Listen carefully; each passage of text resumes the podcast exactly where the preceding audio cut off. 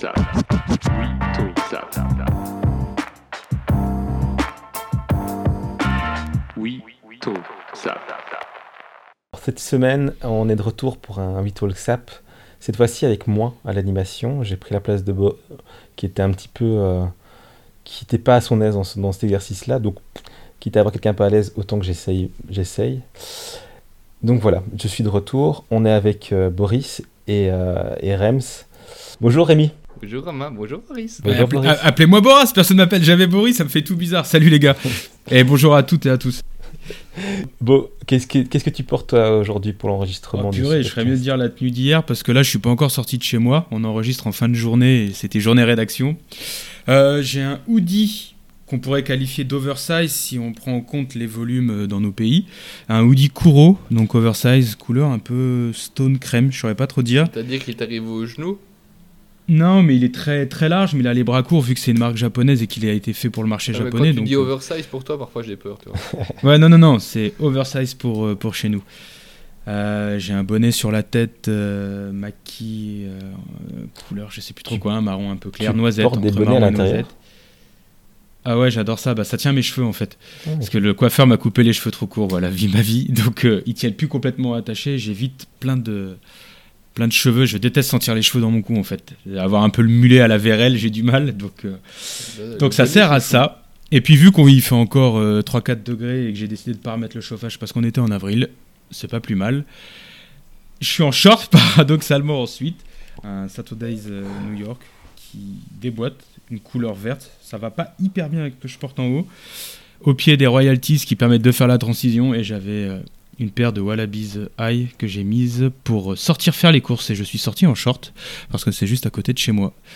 Donc voilà, c'est un truc. euh, J'ai fait une photo en plus, donc euh, je peux vous la montrer. Je on pourrais la mettre dans l'article. Et toi Rémi? Euh, je suis aussi en hoodie, euh, mais pas oversize, en Uniqlo U, euh, de je ne sais pas quelle collection, mais aussi d'une couleur un peu noisette, euh, comme disait euh, caramel. C'est beau ça, caramel. Ça, ça fait, ça fait suite. Euh, elle était nulle celle-là. Euh, J'ai un TCB 40 euh, sur, en bas. hein. Et sinon, j'ai une paire de Last Resort AB. Je sais pas si vous voyez ce que Absolument c'est. pas. Une skate shoes. C'est une sorte de. Bah, je vais dire une skate shoes, c'est ça, ouais. Entre la tennis et la skate shoes, une. euh, Vans, c'est quoi encore les premières Vans? Les RA ou les authentiques. Ouais, c'est ça, dans ce style. fois, ça, ça reprend Ouais. ce genre de design. Ok. Euh, dans un petit euh, dans un petit suède noir. C'est très, ça va très bien avec l'époque. Et si vous cherchez justement une alternative aux Vans, les Last Resort sont pas mal.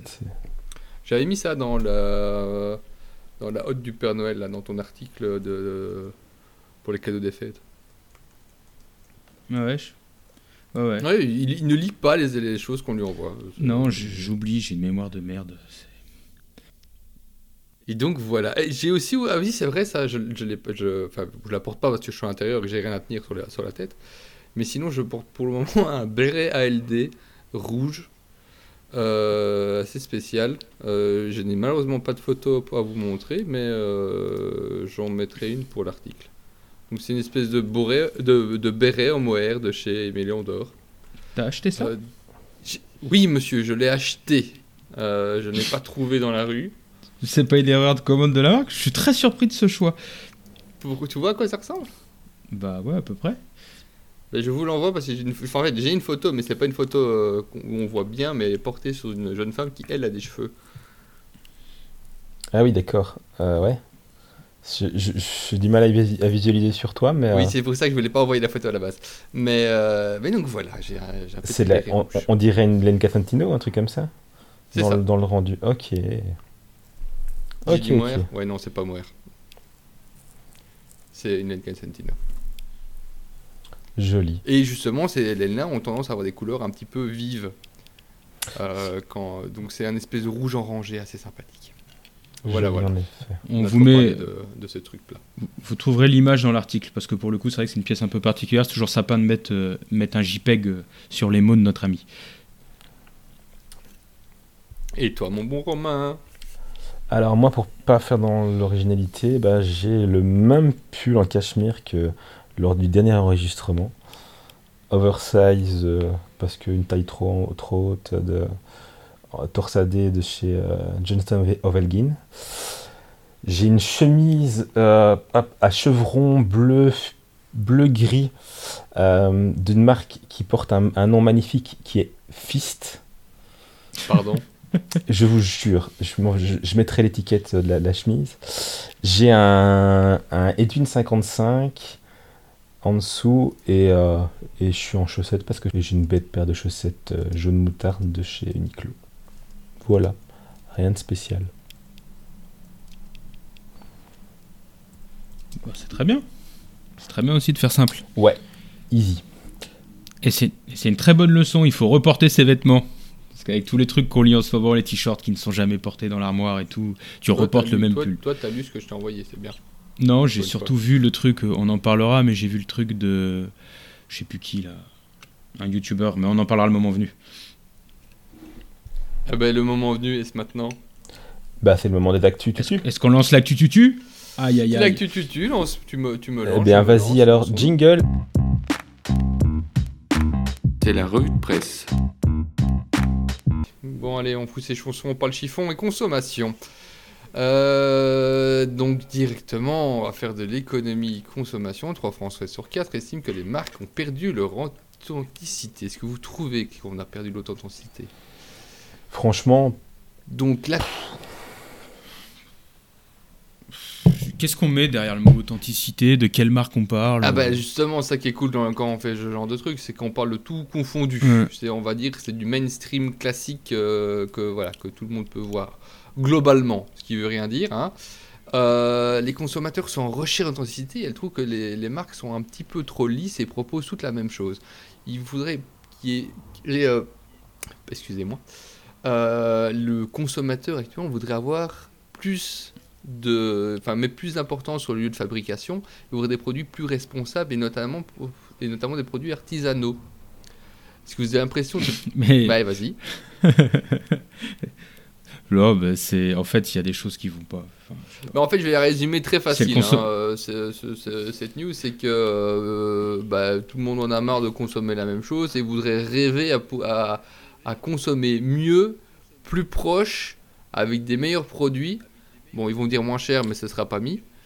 Euh, donc voilà, du mieux, du plus responsable, parce que ce qu'on nous met, apparemment, c'est pas bien. Sauf que directement, on va se retrouver face à ça. Quand on propose quelque chose de plus qualitatif, de plus artisanal, c'est plus cher. Et généralement, là, ça coince. Oui, puis artisanal, faut arrêter avec ce mot. L'artisanat, c'est fait à la main, c'est fait en mini quantité. Il n'y a aucune marque qui fait de l'artisanat euh, qui soit dans les cordes de 90% des gens. Donc c'est c'est juste du marketing. Donc en fait, le marketing a encore le dos long parce qu'ils veulent des vêtements responsables. Donc il suffira de dire que c'est coton bion certifié GOTS, euh, fait par euh, Nassim à Porto en Espagne. Je fais exprès de dire n'importe quoi entre ville et pays. Et euh, l'artisanat, on va nous faire, on va nous faire les mêmes vidéos nous montrant des machines en disant que c'est de l'artisanat, alors que c'est pas de l'artisanat. L'artisanat, c'est pas ça. Les gens, au lieu de chercher l'authenticité, il ferait mieux de, de vivre leur vie et, que, et de raconter des histoires euh, et que ce soit eux qui fassent parler leurs vêtements plutôt qu'attendre qu'on leur euh, dise que leurs vêtements parlent. Ça me rend ouf ça- en fait, on est toujours dans le même truc. Et je m'énerve tout seul. en fait, c'est tellement symptomatique de, de, notre, de notre société. Et en- je me place pas au-dessus, parce que je suis pareil sur plein d'autres choses. Mais on est là à vouloir de l'authenticité en attendant quelque chose de marque. Mais l'authenticité, tu l'as dans ta vie. Je veux dire, ton chino, il sera jamais authentique. T'auras jamais le chino d'un aventurier si t'es pas un aventurier. Tu vois, tu peux, être, tu peux acheter un Atlas Formen éclaté en 100% polyester. Si tu restes chez toi, bah tu feras rien. Par contre, si tu, si tu, je sais pas, tu fais des vacances, tu vas dans la montagne, euh, tu te fais des trucs survival, survival ou je sais pas avec des amis, tu vois, que tu te bouges un peu le cul, tu t'en fous. En fait, l'authenticité, c'est ce que toi tu fais avec tes vêtements. C'est pas ce qu'une marque ou ce qu'on va te vendre. Enfin, c'est ouf parce qu'on en est encore là, mais c'est pour ça que on changera jamais, qu'il y aura toujours autant de consommation.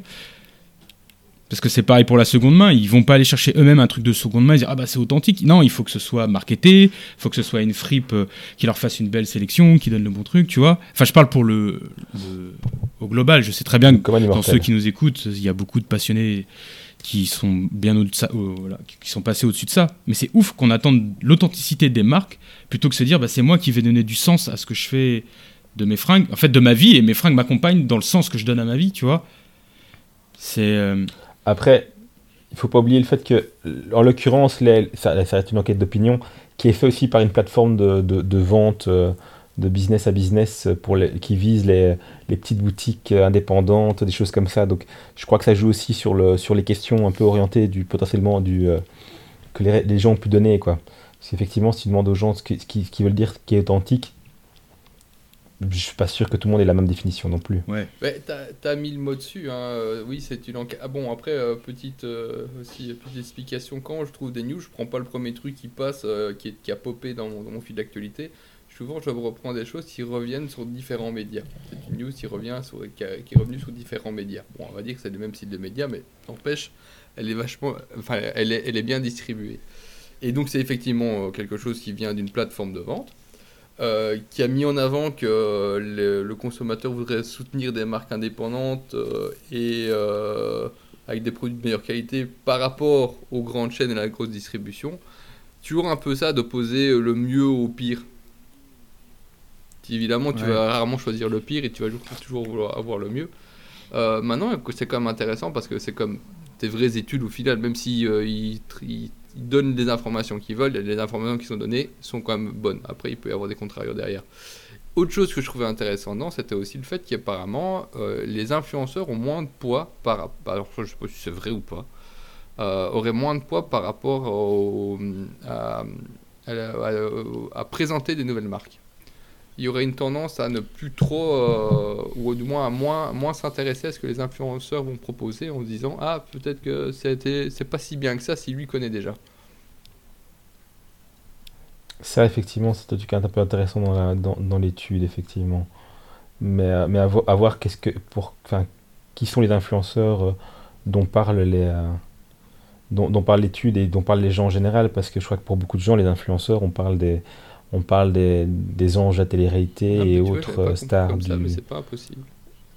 Ouais, je pense aussi.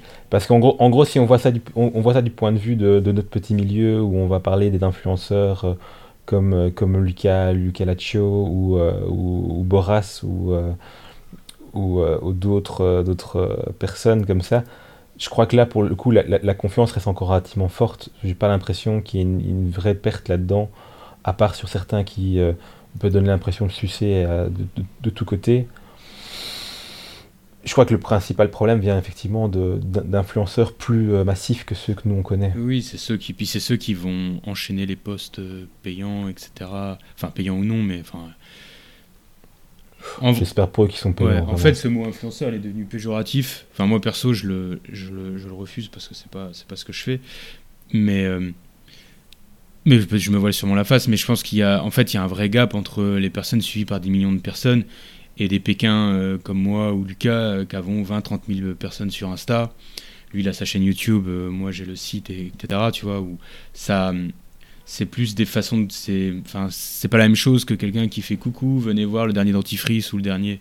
Tu sais, comme on peut l'imaginer un peu caricatural, mais comme tu Ouais, l'as dit, je pense, je pense que ça touche ouais, ces grands trucs-là où c'est, où c'est des usines à gaz et un mec comme Lucas ou un mec comme moi, même si tous les deux on fait pas la même chose et, et moi j'ai beaucoup moins de d'OP de ce genre-là, j'en ai très peu fait. On- Non, mais je- je pense pas qu'on puisse. Au pire, on peut se dire, ah putain, je fais pas confiance en son style ou, ou ses choix personnels, tu vois. Non, mais, bon, Mais je pense pas que ça vienne de, la, bon, de dire, il est je devenu malhonnête. Je, je disais ça pour te- pour t'embêter. hein. Je, sais que- je sais que tu détestes quand je te, je te traite Ah ouais d'influenceur. Non, non, mais je l'avais, compris, t'inquiète. Non, mais t'as raison, puisque tu sais que c'est quand je reçois un mail, c'est ce qu'on me dit. Hein. C'est bonjour, nous sommes à la recherche d'influenceurs. Ah, c'est- tu Ouais. es sur ta chaise, tu fais ok. Et, euh, mais ouais. Mais ça m'étonne pas. hein. En fait, la, la perte de confiance, ça va être la même que. Même si la télé, ça a toujours du poids et tout, mais après, il, il touche tellement de personnes d'un coup que même s'il y a une perte de confiance, on a toujours beaucoup qui suivent. Et Mhm. bah, gar- garde ça, cette histoire de perte de confiance et d'influenceurs, on la reprendra dans deux news. Cool. Et on, passe, on- je fais une petite transition entre temps. On va parler de l'Union européenne qui euh, veut euh, euh, démoder la fast fashion en renforçant le recyclage des textiles. Euh, Sur le papier, c'est. donc, euh, Bruxelles veut renforcer le recyclage des vêtements pour lutter contre les dégâts de la fast fashion sur l'environnement. Comment En imposant un code numérique sur chaque produit au minimum de fibres recyclées? On en avait déjà parlé précédemment, sauf que c'était une initiative française, et là c'est une Union Européenne qui voudrait imposer un espèce de logo global. Et donc les Bah, États membres au- proposent euh, plusieurs choses. Donc interdire la destruction des articles, comme de nouveau ça existe déjà en France, avant de lutter contre les rejets des microplastiques, introduire le plastique numérique et durcir ses exigences sur la conception des produits, avec plus de produits durables, résistants, recyclés ou qui permettent un entretien et une réparation plus facile. C'est une bonne chose que l'UE soit là pour euh, imposer ce genre de petites choses, non? Bah, clairement, c'est un- on est le plus gros marché, euh, il me semble qu'on est le plus gros marché mondial, donc euh, la porte d'entrée, euh, en, gros, c'est nous qui imposons les, standards euh, de l'industrie à tout niveau, donc si on arrive à le faire bouger comme ça, ça peut être franchement une bonne chose. Et après, voir comment ça va être mis en place, première vue, de ce que j'ai cru comprendre, c'est encore toujours en discussion de comment mettre ça, qu'est-ce qui va arriver réellement, qu'est-ce que ça va impliquer, mais pour l'instant, on parle de choses qui paraissent pas déconnantes. Le suivi via QR code, ça me semble du gadget et compliqué à mettre en place, mais euh, une, interdiction des destructions de stock, euh, ça me paraît pas déconnant. Une, euh, une obligation de, de, de- de ce qui se fait comme dans le dans le- dans le- dans le- l'électronique de- d'indice de réparabilité, de possibilité de réparer, de, choses comme ça. Ça me paraît, euh, ça peut être intéressant quoi. Je trouverais ça quand même génial de trouver sur un t-shirt un indice de, ré- de réparabilité. Non, mais ça, ça à, à voir comment ça va être mis en place exactement, mais sur des niveaux. euh, En tout cas, ça part bien parce que d'après euh, les communiqués qu'ils ont fait, qui, étaient, qui émanaient du vice-président de la Commission européenne, les vêtements doivent survivre plus qu'à deux ou trois lavages. Ouais. L'ambition est grande. Ouais, mais n'empêche que tu fermes, tu fermes tout, le, tout le marché d'un Chine euh, où, où les trucs sont vraiment jetables, quoi. Quand tu entends certains retours, enfin, il suffit- il y a certains trucs qui ne survivront pas à un lavage. Si, si ce genre de trucs sur C'est le vrai. marché euh, européen, c'est déjà pas non plus un tort, hein, je crois. Ah non, non, du tout. C'est juste parce que c'était drôle à lire quand, quand tu vois. Quand tu lis. En fait, ce qui est surtout drôle, c'est- et ça, ça revient sur la première news, si tu lis ça, tu dis, mais en fait, de quoi, de quoi on parle là, les gars? Ça existe vraiment, genre de merde? Ouais, mais c'est- de nouveau, hein, on- on- on Ouais, c'est on n'est pas, euh, on n'est pas l- la, la norme entre guillemets. Il y a quand même beaucoup de gens euh, qui, qui, qui, qui- enfin, qui se sapent ailleurs que euh, dans les marques qu'on peut, euh, qu'on peut pratiquer nous. Oui, mais là, là c'est même pas. là- Enfin, bon, après, je sais, Ouais, évidemment, ça existe, mais c'est même plus ailleurs. Là, c'est vraiment, c'est des produits du contre. Enfin, c'est des produits qui ne doivent même pas exister. C'est surtout ça que je trouve génial. Et, et que tu, je comprends même pas qu'on puisse. C'est une erreur si tu achètes Ouais. ça. Si, de- si réellement tu achètes un truc, et euh, je sais pas, peut-être que je vais en- je- je- certains vont être choqués, si réellement tu achètes quelque chose qui, après deux ou trois lavages, le machin, tu le jettes, c'est- il c'est- tu t'es tu t'es fait avoir.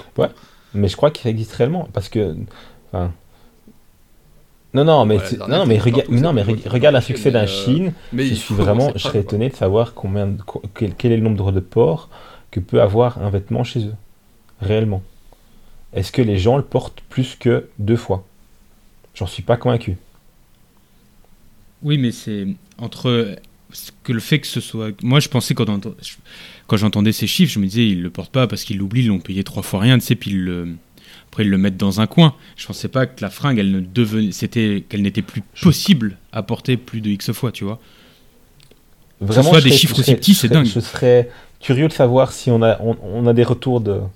Ça, ça, ça a un communiqué d'une personne euh, trop haut placée, mais voilà, c'était- ça qui était. Qui est, qui est assez drôle, et c'est aussi comme ça qu'on peut analyser certaines, euh, trucs, euh, certaines décisions de l'UE, c'est qu'il y en a un qui a un jour pondu une idée, qui s'est dit ça c'est la norme.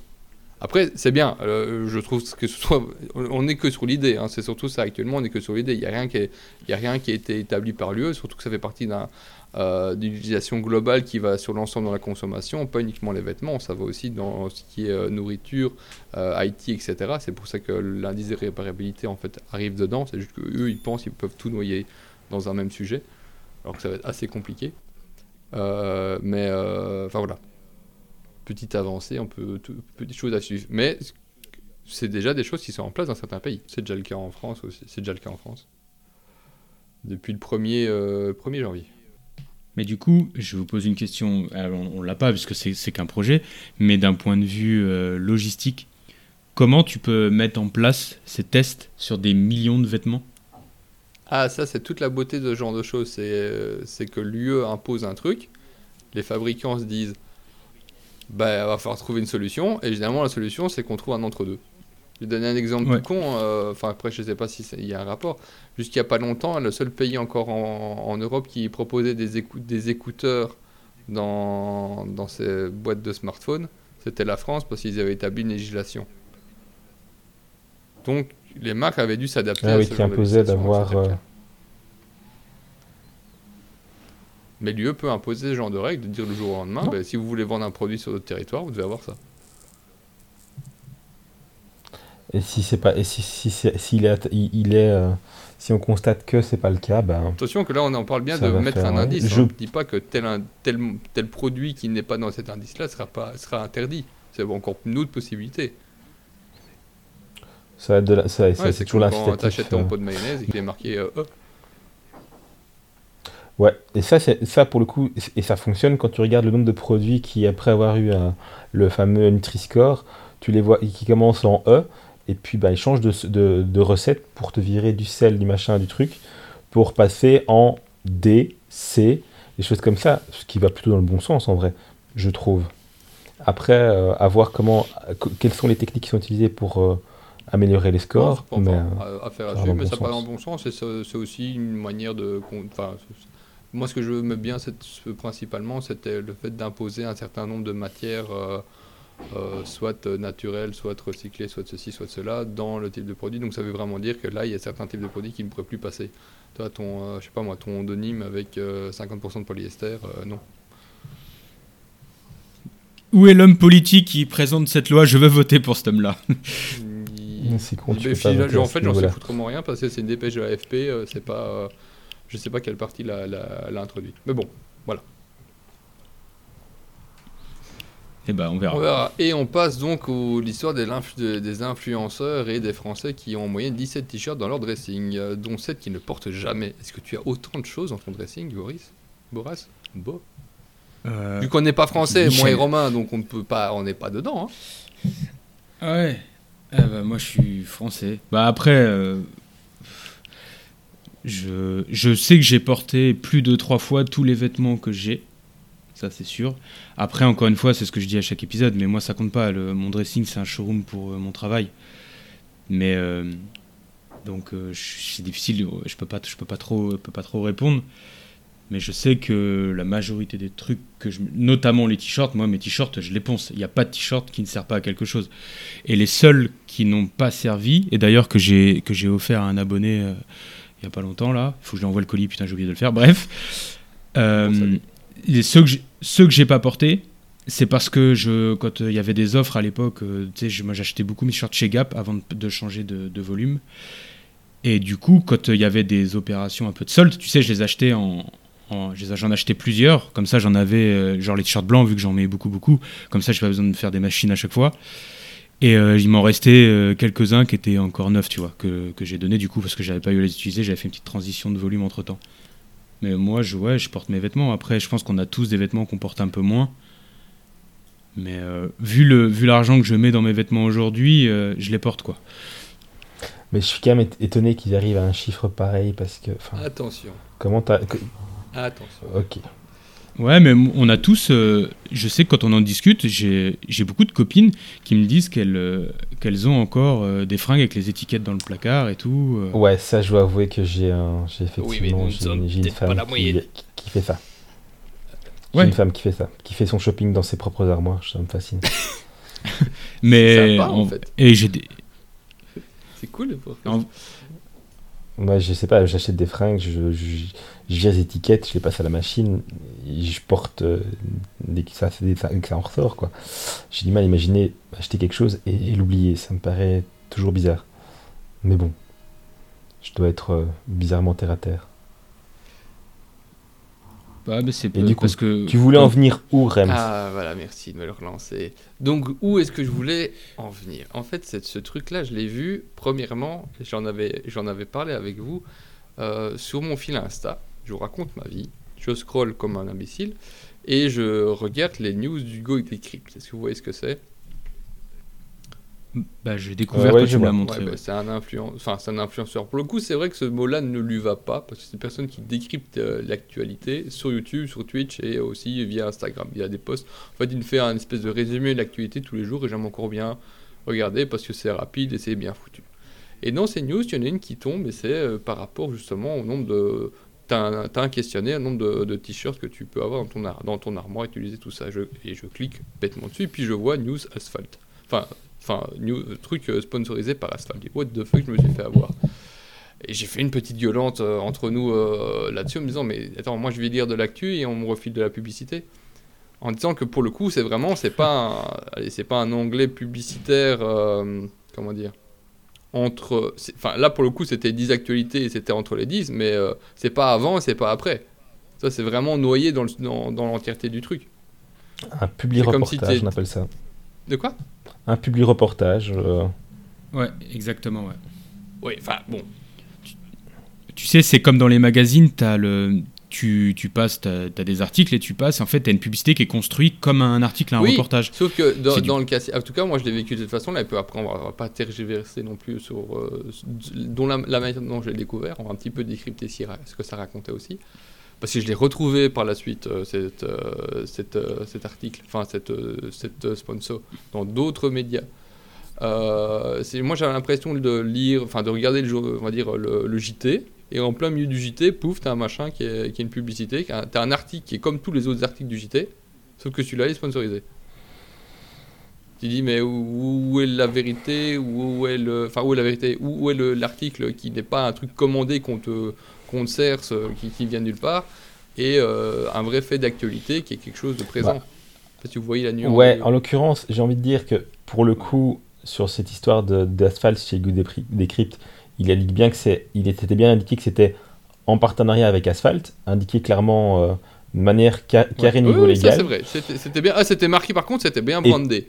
Et juste. par contre, à côté de ça, un JT, autour- autour du tu vas me dire que ouais, le JT ferait pas ça. Alors, je crois que tu vois pas ce que c'est qu'un RP alors parce que réellement, euh, même les JT font ça. Enfin, c'est pas c'est pas aussi direct que ça, mais que des marques fassent leur pub au milieu des JT, bah quand, quand tu vas voir un reportage euh, euh, chez un chocolatier, t'inquiète pas que le chocolatier ils l'ont pas choisi par hasard non plus. C'est pas qu'ils ont été payés pour.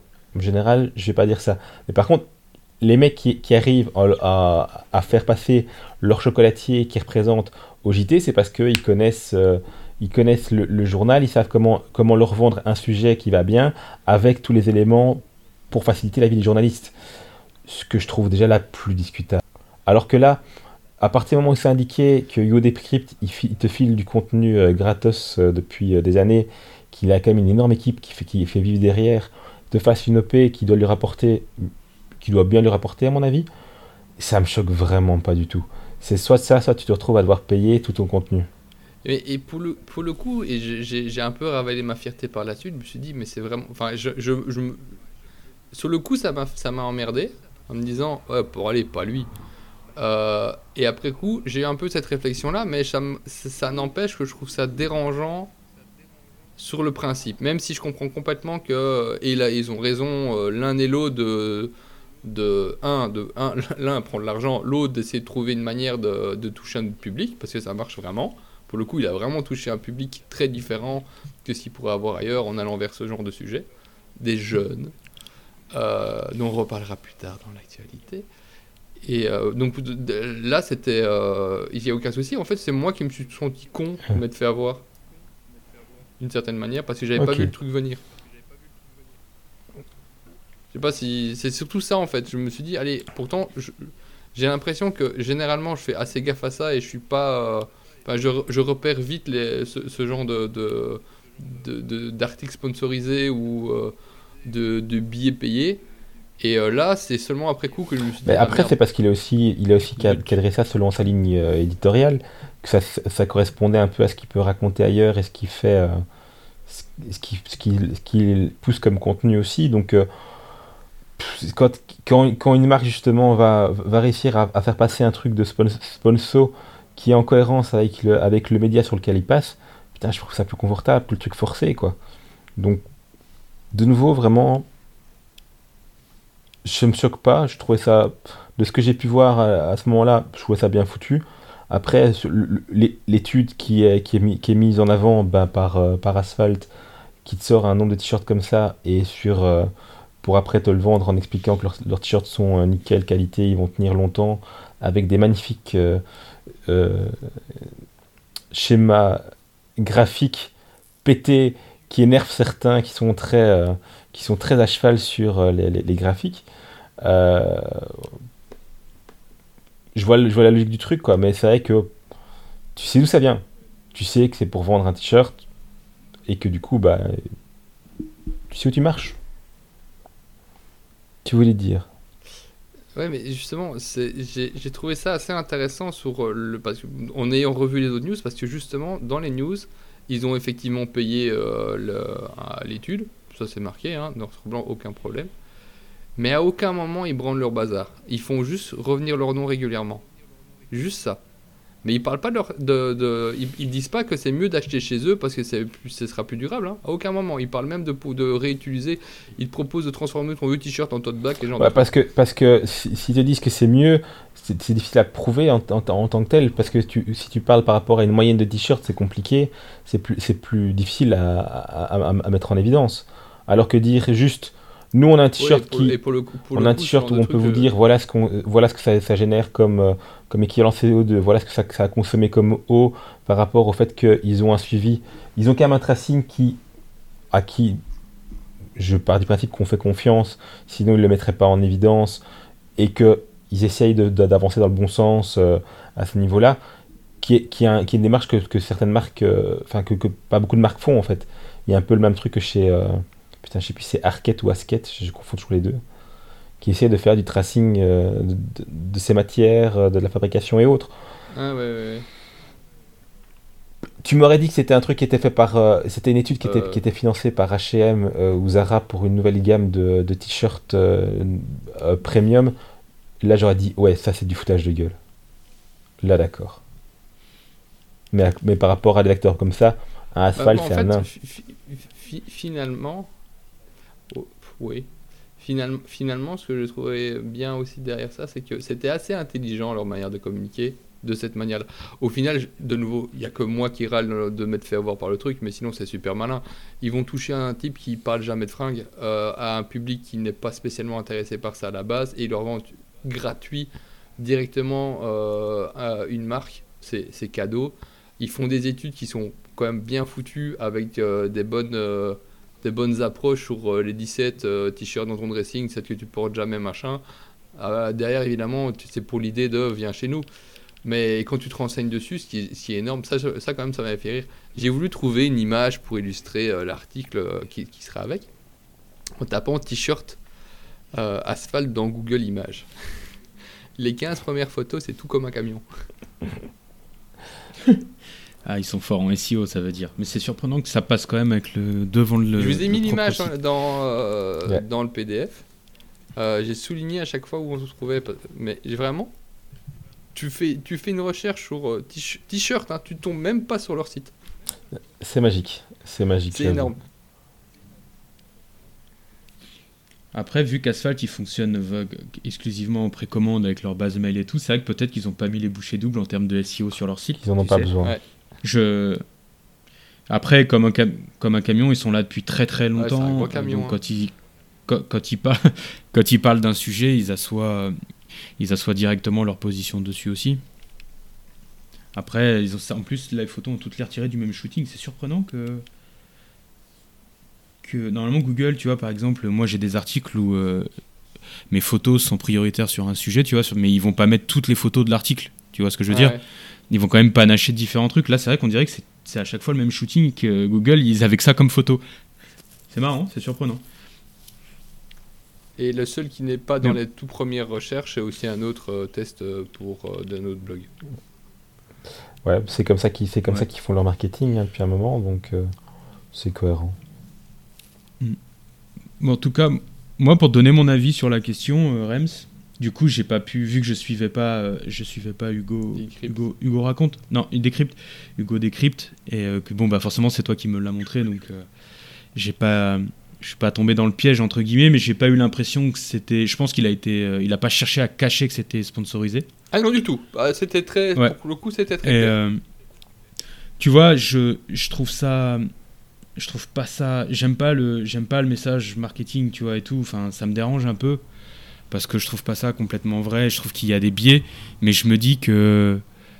bah, si dans les milliers ou centaines de milliers de personnes qui ont vu ces stories, que c'était des stories Instagram, moi que j'ai vu, bah, si dedans il y, a beaucoup encore de clients euh, Zara, H&M et compagnie et qui vont aller acheter un t-shirt asphalte plutôt que 5 t-shirts de l'autre côté, ça reste, ça reste quand même une bonne OP qui va dans le sens des, des valeurs qui sont mises en avant pour vendre des t-shirts. Je sais pas si je suis très clair dans ce que je dis. Ah, pour le... mais oui, non, mais pour c'est vraiment le côté marketing dont je voulais parler. Pour mm. le reste, moi, j'ai pas vraiment, j'ai pas vraiment de problème avec le produit en lui-même. Et euh, le Romain le disait au début, c'est mm. juste la façon de communiquer qui est un peu, qui, qui, enfin, moi, me plaît pas et plaît pas à certains, parce que c'est trop, on va dire, putaclic euh, de, dans, dans, dans, la forme. Mais sinon, euh, sur le produit, il n'y a aucun souci. Sur, la manière, sur le fait que ce soit totalement transparent euh, par rapport à GoDecrypt, GoDecrypt, c'est jamais qu'un million huit d'abonnés sur ah Instagram, hein, au cas où. Mm. Ouais, j'avais été voir. C'est c'est mais c'est c'est super malin de la part d'Asphalt parce que j'imagine que ce jeune homme il a il a un peu parole d'évangile auprès de sa communauté. Oui, et nous sommes en période d'élection, mais il y a beaucoup de gens qui vont aller regarder ce qu'il fait. Ouais. Et en vrai, ouais, donc ça se trouve en plus le placement produit devait coûter bien cher. Après Asphalt a, le budget, autant que ça aille euh, autant que ça aille à un Français plutôt que dans les poches euh, des Gafa en faisant du social sur Instagram et Facebook. Mais euh, mais ouais ouais, bah c'est écoute bah, au final. Mais je, je, suis surpris qu'un mec qui parle de trucs scientifiques. Ou c'est scientifique, c'est quoi Ego Décrypte Non, c'est politique. C'est sociétal. politique et euh, sociale au sens très large. Là, il fait beaucoup d'actualités politiques. Il, il interroge. Euh, enfin, il a l'actualité tous les jours euh, en résumé. Il fait pour le moment les programmes des candidats et il a des vidéos avec tous les candidats, ça c'est sur YouTube. Il a aussi une activité sur Twitch où il fait une émission toutes les semaines. en gros, c'est euh, c'est vraiment une, une resta euh, de la jeunesse sur tout ce qui est actu, politique et social. Ouais, c'est l'équivalent d'un Roland qui est fait avec oh, euh, tout le monde. Non, c'était pas. Non, mais ce que je veux dire, c'est l'équivalent pour les jeunes de ce que peut être euh, ce type de talk show à la télé pour euh, les de moins de 50 ans, une sorte de, de, de mini news, euh, c'est plutôt une sorte de JT pour jeunes, quoi, en gros. Ouais. Sur certains formats, sur d'autres pas, mais oui, on va dire que c'est un gros influenceur média. Tourné vers l'actualité. Bon, bah, écoute, bon. En tout cas, bien joué Asphalt. Ah bah pour le coup, ouais, je le dis, moi je préfère voir l'argent en com d'asphalte partir là que partir chez Facebook et, Instagram. Et en plus sur leur outil où ils touchent pas un euro, comme ça c'est cool. Donc voilà, bien wesh. Allez, on passe, euh, on passe à de la vente de seconde main sur les plateformes. Euh, et c'est Ami qui lance sa plateforme de seconde main parce que bon, bah, il fallait bien s'y lancer aussi. Hein. Euh, et donc cette fois-ci, c'est donc Ami qui, qui lance Ami Forever. Toujours des petits mots pour rire. Hein. Euh, où on peut vendre et acheter des produits de seconde main, des produits d'occasion. Alors comment est-ce qu'on fait? Comment qu'on fait pour acheter des produits là-bas? Ben, Déjà on se rend sur le site. Comment qu'on fait pour vendre des produits? Ben, On répond à des questions. Donc euh, vous répondez à un questionnaire gratuit en ligne. Euh, des experts vont vérifier ce que vous racontez sur le produit. Ils vont vous proposer un prix. Vous pouvez gratuitement les envoyer leur article. L'article après étudié en interne pour voir s'il n'y a pas de déchirure, tout ça, il va être en parfait état, évidemment, cet article. Parfait état. C'est pas juste porté deux trois fois dans ton salon et quand il n'est pas trop. Enfin voilà. Pas le, de, pas le à peine porté sur Vinted. Hein. Ok. nickel. Euh, donc après il est inspecté et si les, les conditions réunies, ben, la pièce est mise en vente et vous recevez une somme qui est de 10 à 60% du prix initial. Si le produit ne correspond pas aux critères définis, ben la vente, ça c'est pas mal par contre. Il n'est pas retourné avec l'expéditeur, tu le perds total. Et c'est une association qui récupère, qui est spécialisée soit dans la récupération des textiles ou alors c'est réutilisé par des, partenaires, des partenaires pardon, euh, de Wow, malin. Putain, ça, ça, va faire mal si tu. Ah, c'est ça. Ouais, non, là pour le coup, de dire que le truc est, perdu si tu le renvoies, j'aimerais bien voir qui va être motivé pour ce genre de truc. Et c'est limité aux produits de de. Alors, c'est limité évidemment aux produits amis. C'est pour que la famille des amis puisse retrouver euh, des pièces entre eux. Donc, euh, c'est limité aux produits amis. Échanger contre euh, des bons de réduction dans les boutiques amis, c'est des bons de 1 an. Donc, tu as intérêt qu'on va te dépêcher pour, pour faire ton choix par la suite. Tu peux pas les collectionner. Ah ouais, ça fait quand même un truc très limité. Bah, je sais pas. Il me semble, enfin, de nouveau, je vais, je vais, je vais renvoyer vers un podcast. Je me demande quelle est la plateforme qui, qui, qui, qui est derrière ce truc-là pour que Ami puisse faire ça. Parce que sur le podcast Onward, Onward Fashion de, Onward Fashion de, C'est Place to Swap. J'ai oublié le nom, mais c'est une marque Euh, qui Je sais plus. Il fonctionne déjà avec Sandro, Isabelle Marant, Aigle et Basalk. Ah, purée, attends, ça me dit quelque chose. Ouais, donc c'est pas la même. C'est pas le truc. euh, C'est Foam qui fait ça alors, je crois. C'est possible. Foam. Si, c'est ça. Oui, t'es t'es bon. Tu du podcast. Ouais, donc en gros, c'est en gros c'est une plateforme, c'est un- c'est une plateforme technique qui, le- qui les- leur permet d'intégrer à leur site euh, un truc de de C'est ça. d'échange et de, second- de seconde main. Bah, je conseille pour entendre comment ça se passe ce truc-là d'écouter effectivement le podcast Onward Fashion avec qui interview la la, la, la- la patronne, je crois, de, de Place to Swap, qui est effectivement un- une plateforme euh, à mettre, qui se permet à certains sites comme ça de, se mettre, de mettre en vente leur, euh, leur collection en seconde main et, et de rester au, sein du même, euh, du même site. C'est intéressant pour se rendre compte techniquement comment ça se fait derrière, comment ça fonctionne derrière. Après, je trouvais que l'idée, quand je- quand j'entendais dans le podcast que ça donnait, c'était qu'en gros, d'imaginer de puisse avoir euh, sur le site de la marque, avoir les, les pièces qui sont dans la collection actuelle et des pièces qui sont éventuellement de seconde main dans ton tri, et d'être sur le même site, pouvoir, pouvoir acheter des trucs de seconde main, me paraissait pas une mauvaise idée en vrai.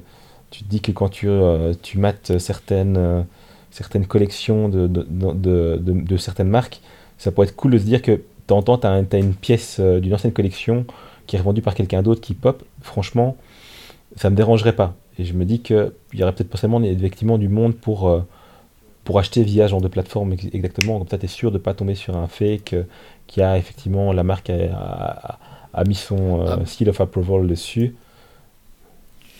Je suis pas sûr qu'il y ait beaucoup de fake pour amis, même si effectivement c'est intéressant pour les marques de pouvoir euh, récupérer. C'est pas, c'est pas du tout stupide, hein, c'est quelque chose d'assez intelligent euh, à faire, hein, de pouvoir. En plus de Au-delà de ça, c'est gardes déjà, déjà fait chez, euh, les marques de maroquinerie de luxe, typiquement. Euh, tu vas chez, euh, chez Delvaux, Delvaux permet, euh, tu peux leur ramener ton sac Delvaux. Delvaux, le marque belge. Ah ouais, pardon. Oui, c'est vrai. Delvaux, c'est belge. Oui, bah Delvaux, typiquement, très bonne marque de maroquinerie euh, euh, de, ouais, de luxe. euh. et ils ont des services, ils ont un service en interne où tu peux ramener ton sac, il est vérifié et il est remis en vente via eux directement. Alors je sais pas exactement à quel moment tu récupères l'argent, est-ce qu'ils te le rachètent ou est-ce que tu reçois qu'une fois que c'est vendu comme un dépôt-vente. Mais en tout cas, c'est déjà mis en place pour des, par des marques comme ça. Et je, il me semble que euh, des marques comme, comme Hermès ou Vuitton sont en passe de le faire aussi. quoi. S'ils arrivent à le faire euh, en ligne euh, avec des, des trucs comme Foam ou sur euh, Place to Swap. Les marques comme Hermès ou Vuitton ont déjà des espèces de services de réparation interne dessus, de rachat-vente, ça je sais pas. Par contre, euh, Hermès euh, cartonne Ouais. chez les antiquaires. hein. Maintenant, à côté euh, des commodes Louis XV, Bah, tu peux acheter du foulard Hermès. J'étais dans, dans un salon d'antiquaire euh, il y a. euh, en fin, fin 2021, euh, à côté des meubles, tu avais un, un- un- un- allez, un, un store euh, qui vendait euh, ce genre de, de- des sacs et des, des foulards. Ouais, t'en as toujours eu, hein. Tu sais, avec, avec, avec les mâles. Non, pas, pas, t'en as pas, t'en as toujours eu ce genre de revente, mais t'en as pas eu qui était noyé, comme, enfin, qui était intégré à ce point-là, euh, à côté euh, de tableaux du 18e et ce genre de trucs. Ouais, bah après, moi j'ai le souvenir d'antiquaire avec les Vuitton, des coins avec les vieilles robes et tout. euh. Oui, mais qui était spécialisé là-dedans. Non, non, non, dans le, bah, moi dans le perche, tu te doutes, il n'y a pas de corner.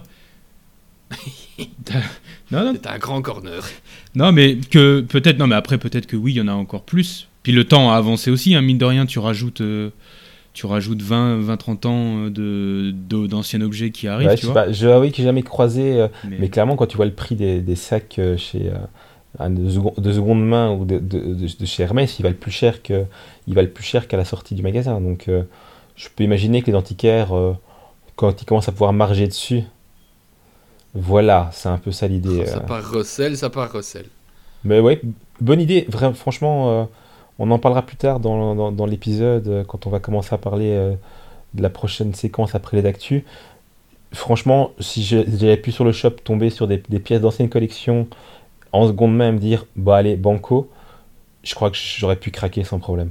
C'est franchement, c'est une, une bonne initiative et euh, oui, effectivement, les marques risquent, si elles voient que ça, que, que, ça commence à prendre, des marques comme ça qui ont un public, euh, qui est un public qui est fidèle généralement, ils attendent les collections, ils suivent euh, les, défilés. Donc euh, ils, pourraient, ils vraiment être tentés de, vous renvoyer leurs pièces et de faire des espèces et de ne pratiquement plus aller que vers ce- cette marque-là. Et peu de marques qui le font pour continuer à, suivre les, tendances en revendant à la marque leurs anciennes pièces et en achetant des nouvelles avec les bons qu'ils ont. C'est sûrement quelque chose qui va revenir. Le truc m'a l'air intéressant. Je serais franchement intéressé de le voir, le voir mis- en place chez plein de marques. Ce qui me fait juste peur, c'est qu'en l'occurrence, comme ça a été mis en place là chez Ami, de ce que je comprends, ça m'a l'air un peu, euh, un peu trop euh, contraignant et que du coup ça risque de pas marcher parce que trop contraignant et qu'ils vont juste se dire mince ça marche pas, les gens sont sont pas intéressés et laisser tomber le truc. Ce qui pour moi serait une connerie. En tout cas, le, le public, le public visé, c'est une clientèle plutôt jeune et euh, qui est intéressée par ce genre de démarche. Donc c'est vraiment, c'est pas par rapport à leur ancienne clientèle.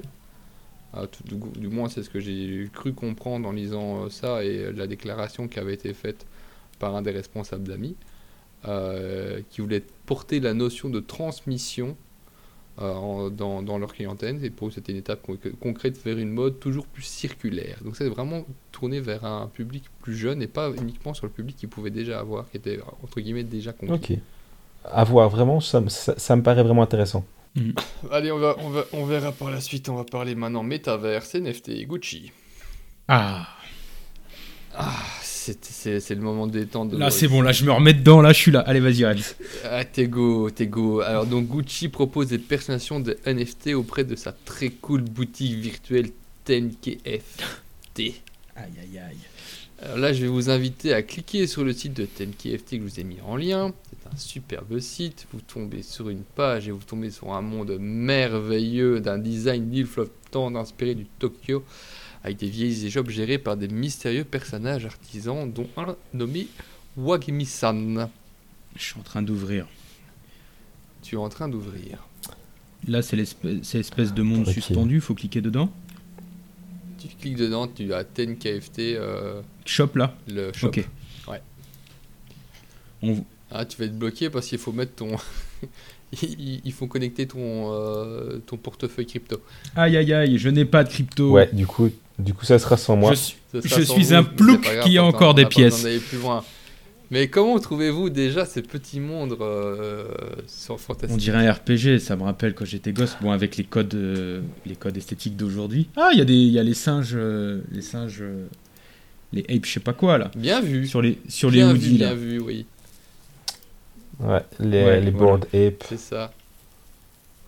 Effectivement. Ouais, franchement, j'en ai toujours, j'en ai toujours rien. Enfin, j'arrive toujours pas, moi, les NFT, vraiment. Je, je, n'y arrive pas. Le, le look, c'est sympathique, l'illustration est chouette, ça me rappelle un petit peu le Disney euh, Big Five, c'était ça? Avec euh, l'espèce de, de Los Angeles de Tokyo euh, mixé. oui, comment Non, ils avaient le nom en français était complètement différent. Mais je vois ce que tu veux dire. Effectivement, ça ressemble à ça avec une espèce de bibendum euh, robot volant. Exactement celui-là. Oui, euh, ou euh, plus récemment sur euh, le- la série Netflix, que je ne sais plus quoi, tiré du jeu vidéo. Ah, sur le, sur le jeu vidéo de LOL, C'est ça.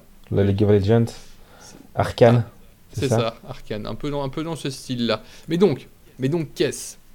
C'est une boutique qui a été créée pour, pour Gucci, où euh, cette- ce superbe artisan qui est devant vous va vous proposer de pouvoir euh, personnaliser votre avatar. Mais bon, pour en arriver là, qu'est-ce qu'il faut? Il faut avoir accès euh, via un pass, il y en a 5000 qui ont été distribués. Comment pouvait-on avoir ce pass?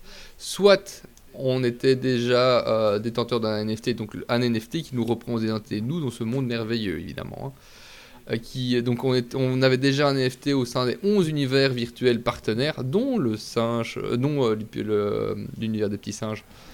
Euh, ça s'appelle le board, Ya- le board App Yak Club. C'est ça, tu le dis parfaitement. suis- qui est au minimum donc à un Ether, hein, 2300 balles. Donc c'est soit ça, soit via, euh, et c'est apparemment une solution que Gucci a, a, a utilisée, via les membres les plus fidèles et les plus actifs de- au sein de leur communauté Discord. Il y a un Discord Gucci qui existe et qui regroupe 60 000 membres. J'ai pas été voir jusque là, je vous avoue. Porca vaca. Oh putain, Pardon. Euh, tu ne Ouais, pas. ça fait du monde, hein. Euh, et donc, une fois que vous ayez, pouvoir, vous ayez votre petit pass, euh, enfin dans les 5000 euros ce pass, vous pouviez vous rendre sur la boutique euh, en ligne de TNKFT et ce merveilleux petit artisan pouvait vous repimper votre, votre, votre NFT, votre avatar, avec les dernières collections Gucci, Aria et Love Parade. Ok, C'est beau, ok, ok, ok. t'en as-tu rien à foutre Qu'est-ce que tu. Qu'est-ce que. Ah putain, je crois que je peux. Je, Ah, je Ouah, peux c'est crever, difficile d'en avoir plus, rien à foutre. Non, franchement, là, je. Je sais pas quoi dire. Je comprends pas ce truc-là. Je, je suis pas du tout snob. Je, je demande à n'importe qui, pas à des plouquins.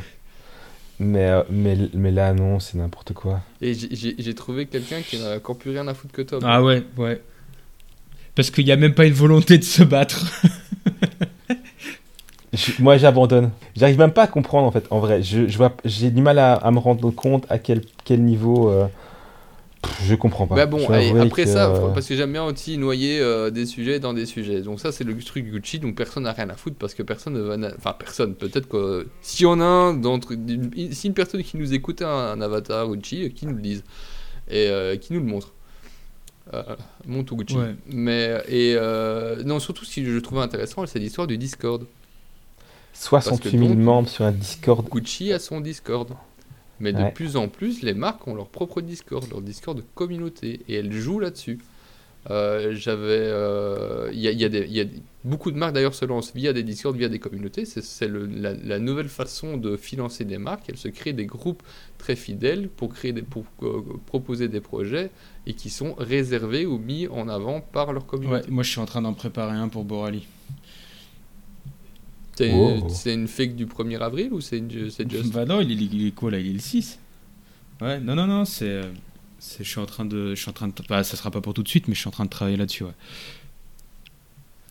Nous allons avoir un Discord Borali. Ok. Bah, c'est pas une mauvaise Mais- idée en soi. hein.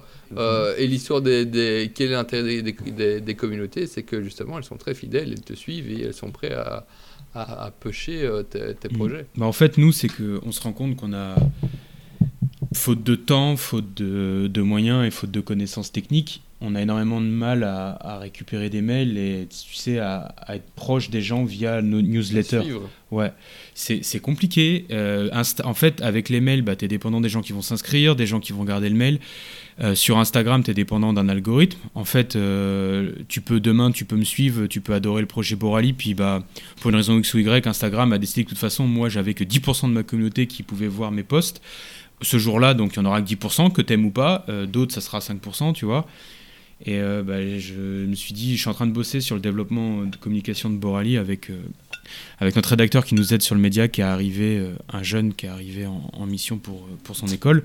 Euh, il va bosser aussi sur Borali et on est en train de voir comment on peut communiquer, comment on peut améliorer. Et je pense vraiment qu'un Discord avec nos clients, eh ben, c'est le, le meilleur moyen de les garder à côté. ceux, en fait, ceux qui sont vraiment impliqués, mais qu'on, je veux dire, qui ont envie d'être impliqués, parce que tu peux t'impliquer à différents niveaux, bah, au moins là, tu te dis, il n'y a pas un algorithme qui vient se mettre entre ta motivation et la marque, tu vois.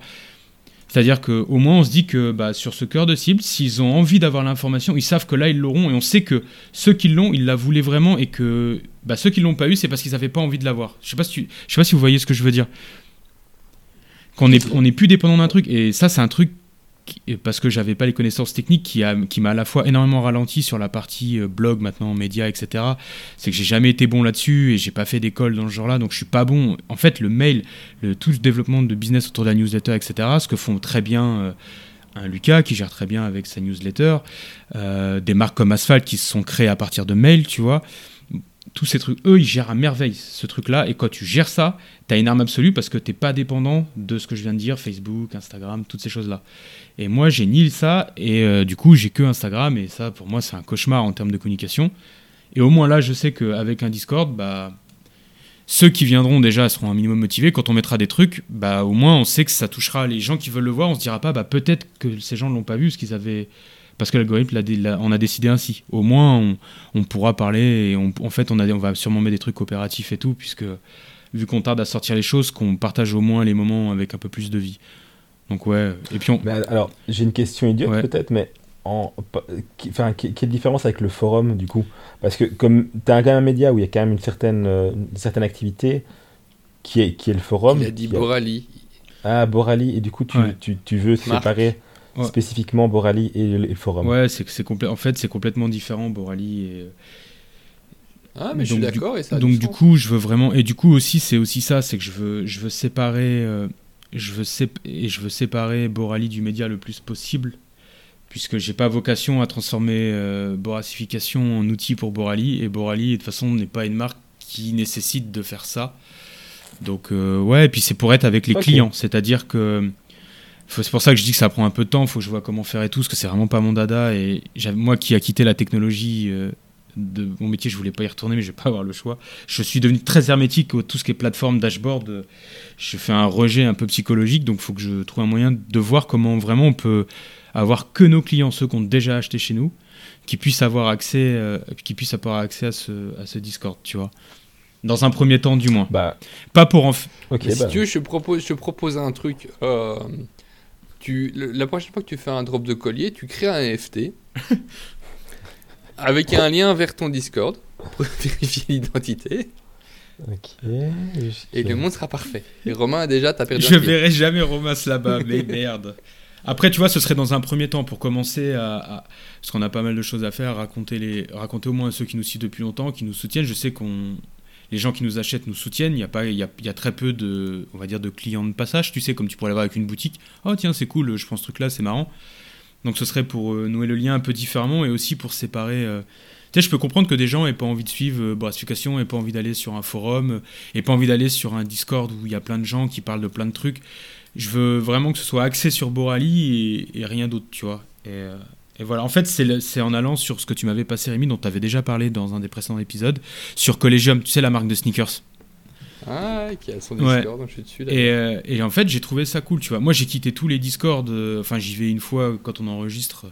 J'y vais qu'une fois euh, à chaque enregistrement, mais j'ai quitté les Discords parce que je trouve ça hyper oppressant en, termes, en matière de communauté quand il y a trop de gens, trop de discussions, trop de sujets. C'est des sortes de gig- gigantesques MSN. Je trouve ça. Enfin, moi, je sais que j'aime plus du tout ce genre de truc. Je perds trop de temps. Mais pour une marque, pour un petit projet, tu vois, Collegium, je sais que quand je vais avoir acheté ma paire, parce que c'est sur, c'est sur les- la to-do list, la wishlist plutôt, je sais que bah, j'y passerai un peu de temps en temps, tu vois, et j'aimerais bien, les quelques marques que j'aime bien, si elles avaient un Discord, je passerais un peu de temps en temps suivre, tu vois.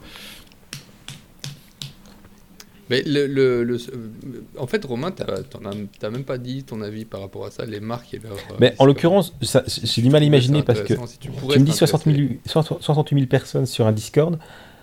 On parle de Gucci, hein. Non, non, mais je sais, mais du coup, J'ai du mal à imaginer comment, enfin, comment se crée du coup cette, comment une communauté comme ça, avec autant de personnes, arrive à, à créer un lien fort. Alors, C'est un énorme. sur les bordel. quelques Discord sur lesquels je, je traîne, euh, là où il y a des liens forts, en vrai, tu te rends compte qu'il y a une trentaine de personnes qui interagissent en, en- en- en permanence et beaucoup de leur cœur, en gros. Alors, de, de tout ce que j'ai pu voir, si c'est pour répondre à ta question, en général, tu as moins de 10% des euh, Discord qui interagissent entre eux. Et plus le Discord est grand, moins interaction, moins ce- plus ce chiffre diminue. Ouais, c'est ça, parce que. Et du coup, j'ai du mal à imaginer. Après, est-ce que- euh, T'es vite noyé, t'es vite noyé, et en fait, t'as une espèce de gap qui se fait automatiquement. Enfin, une espèce de. Comment dire euh, De vitesse qui se, qui se réduit euh, au fur et à mesure où, à partir du moment où il y a trop de personnes communiquant ensemble, le truc se tue. Enfin, se, mu- se mute, si tu veux. J'imagine. Les gens arrêtent de, de parler d'eux-mêmes. Plus un Discord est gros, plus il y a une interaction possible dessus, plus l'interaction se fait lentement. Donc à la limite, il va peut-être y avoir un nouveau sujet qui va tomber par rapport à la marque. Là, il va y avoir beaucoup, beaucoup, beaucoup de communication en une fois. Mais sinon, enfin, le, le reste du temps, c'est assez euh, soft. Bon, évidemment, si tu, tu sais effectivement passer ta vie dessus à discuter, mais tu vas voir que euh, même si tu peux avoir, je sais pas, tu vas avoir euh, 2000 membres sur un Discord, imaginons, euh, bah, à 7h du mat, il n'y en a que 3 ou 4 qui discutent entre eux. Maximum, mais c'est pas euh, comme des acharnés. Oui, oui, c'est pas. C'est pas. Mais c'est juste que, en fait, la- la- le- ce, ce- ce genre de taille de Discord, c'est vraiment. Enfin, je sais pas comment, comment dire ça. C'est un peu comme un. pff. T'es fan de foot et de temps en temps, t'as envie d'aller parler de foot, tu vas te connecter à ton Discord. Mais tu vas pas suivre ce qu'il raconte tout le temps. Non, non, je vois ce que tu veux dire. Je sais pas si c'est compréhensible Ouais, ce que ouais, je raconte. non, Mais- si, si. Il faut vraiment distinguer la- la- un, un Discord de, de potes d'un Discord de marque Mhm. euh, ou d'écosystème. Là, par exemple, je suis aussi sur euh, le Discord de Nothing. C'est euh, le- le- les- la, la boîte qui découle d'un ancien de OnePlus. Donc, c'est un truc IT sur. euh, ils ont sorti des écouteurs, là, ils vont sortir un, un téléphone. Euh, et ils ont créé leur Discord. Je lis rien de ce qu'il y a dessus, mais de temps en temps, il y a des informations que la marque qui m'intéresse et je vais voir. En fait, c'est juste un espèce d'énorme site de marque, mais en, en version Discord. Où je peux directement interagir Ouais. dessus, tu vois. Je ne vais pas passer par un call ou quoi que ce soit, ou, ou me loguer sur des forums internes. C'est une espèce de forum, mais en, en image Discord. mais à côté de ça, euh, j'imagine que pour un Borali, je, je te souhaite tout le, toute la réussite pour Borali. Mais le problème se posera moins d'avoir des, d'avoir des communautés euh, énormes, quoi.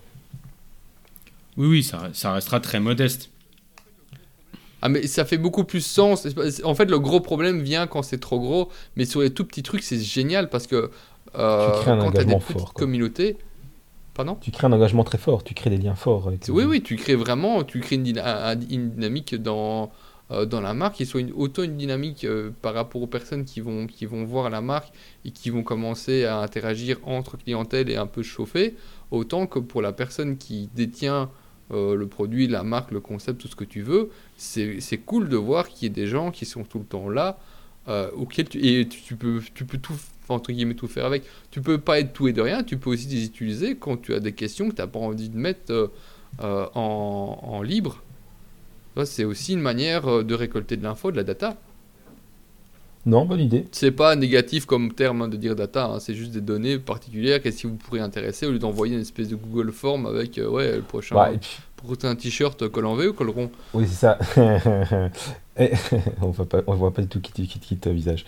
Non, non, je vois, je vois l'idée. Et clairement, pour avoir, pour avoir du retour, ça peut être vachement efficace dans le sens où les gens vont, vont facilement se lâcher ce genre de truc.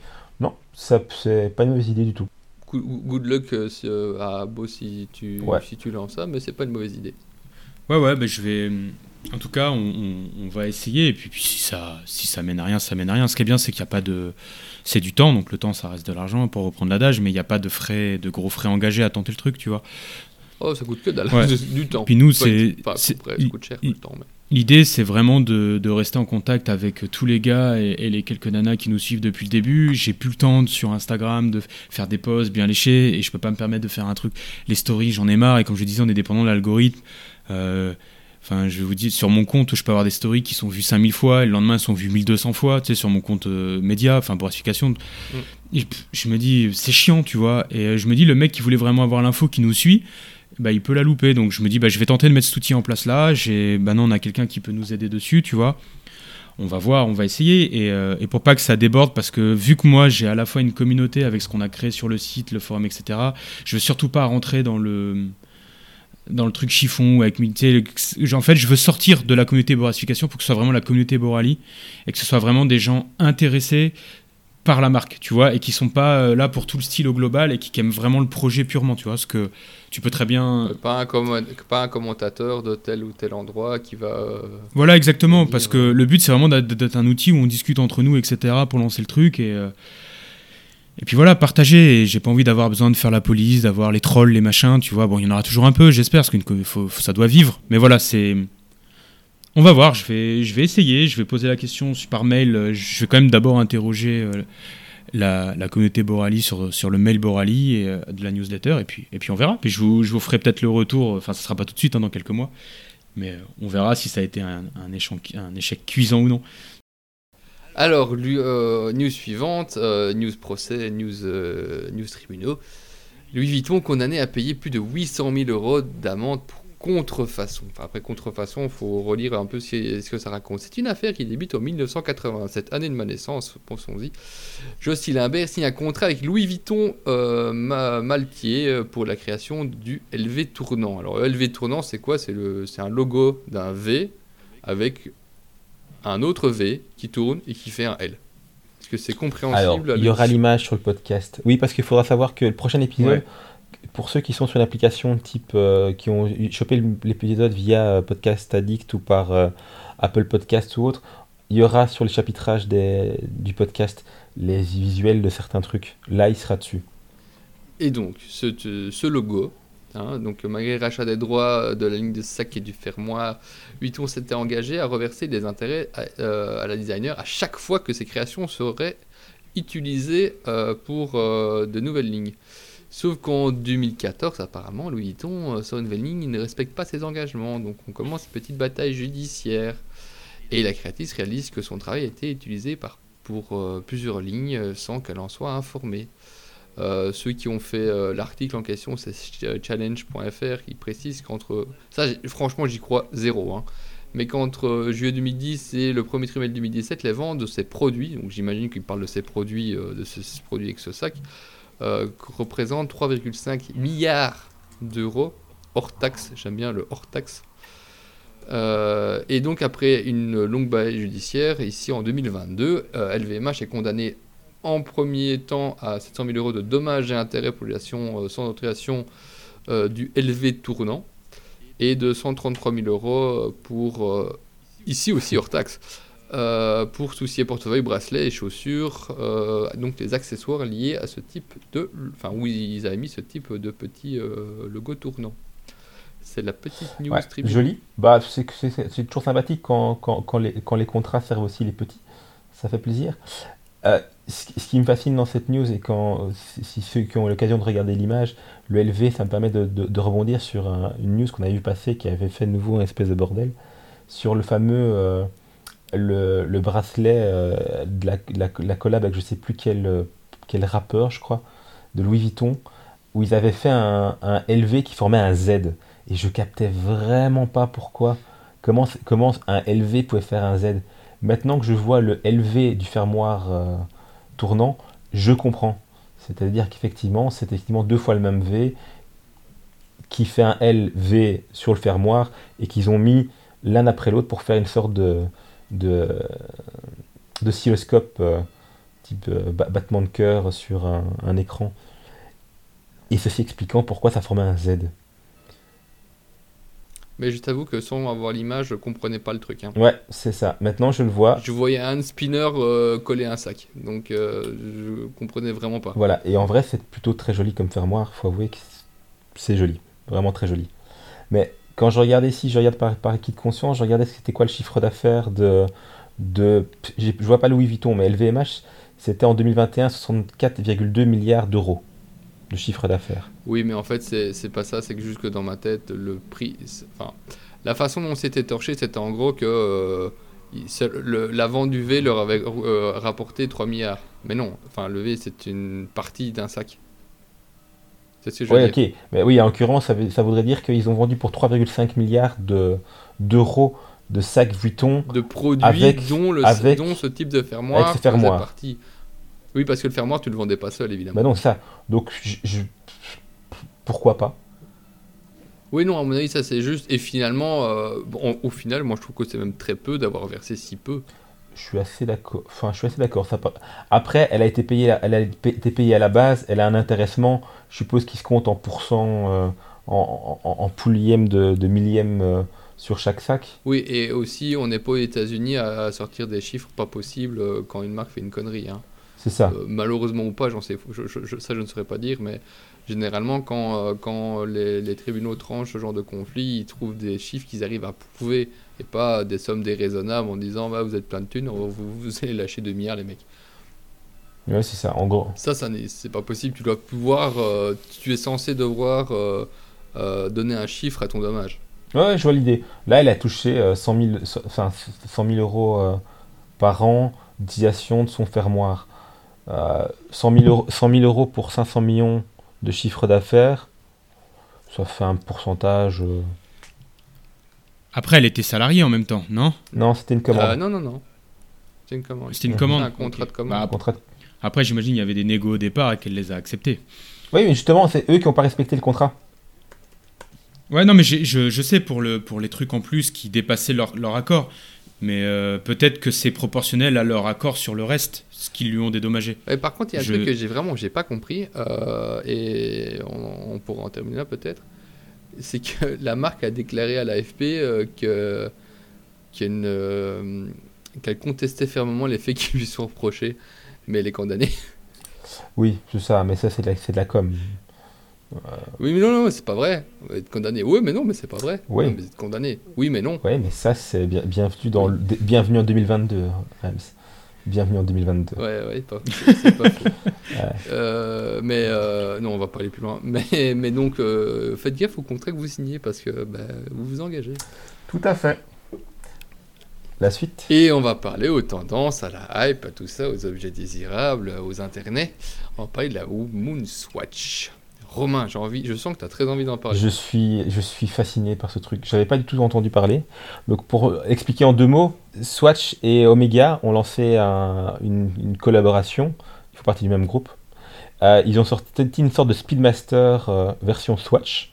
Donc Speedmaster. Qu'est-ce qu'une Speedmaster, euh, Romain? Alors l'expert en montre, c'est toi. Moi, je suis le monsieur qui a des goûts bizarres en montre.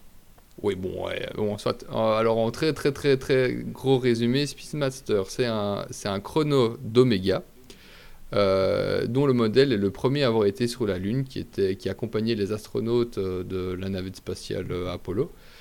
Et comme c'est la première montre à avoir été sur la Lune, euh, on l'a appelée. Par la suite, elle a eu comme euh, petit nom la Moonswatch. C'était pas officiel. la Moonswatch, pardon.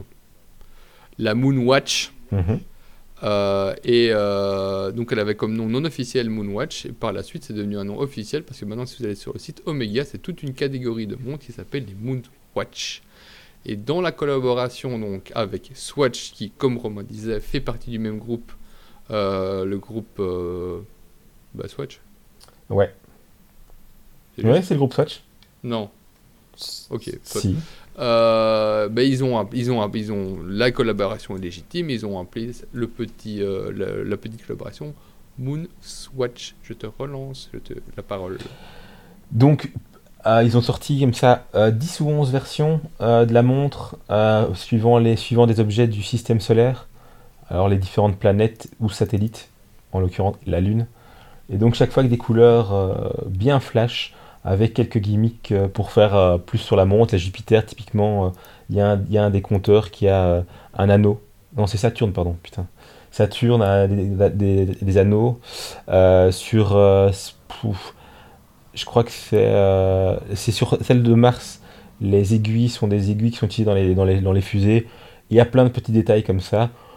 Ils ont fait avec des couleurs très pop sur leur, euh, leur, leur plastique là qu'ils appellent biocéramique, euh, typique à Swatch. Un bracelet comme celui qui avait de la fameuse Moonwatch euh, à, Velcro. Ils vendent ça à un prix raisonnable pour, euh, pour un truc comme ça euh, de 250 euros. La montre n'est pas une série limitée, étonnamment. Et pourtant, et pourtant, il y a eu une folie au lancement de ce truc qui était affolante, vraiment. Les gens ont fait la file devant les, les magasins Swatch pour choper leur modèle. Euh, C'était assez euh, magique. On va voir, je, vais reprendre un peu donc, tout ce que tu racontais. Euh, donc, c'est effectivement des montres qui sont un peu pop avec des couleurs flash qui reprennent exactement la taille du boîtier de, l'Omega. qui reprennent donc le cadran de l'Omega, mais qui n'a pas le calibre, donc le mouvement de, l'Omega, qui n'a pas les maths de l'Omega. En gros, c'est une espèce d'Omega cheap où Omega veut vraiment tout, tout ce que peut représenter Swatch. Euh, et euh, sur certains modèles, euh, comme le modèle Mars, tu, as, tu avais effectivement des, des cadrans qui étaient différents, qui faisaient référence à une ancienne montre de, de, dont je me souviens plus, qui était une mission dans les Arctiques, il me semble, quelque chose comme ça. Enfin bon, peu importe.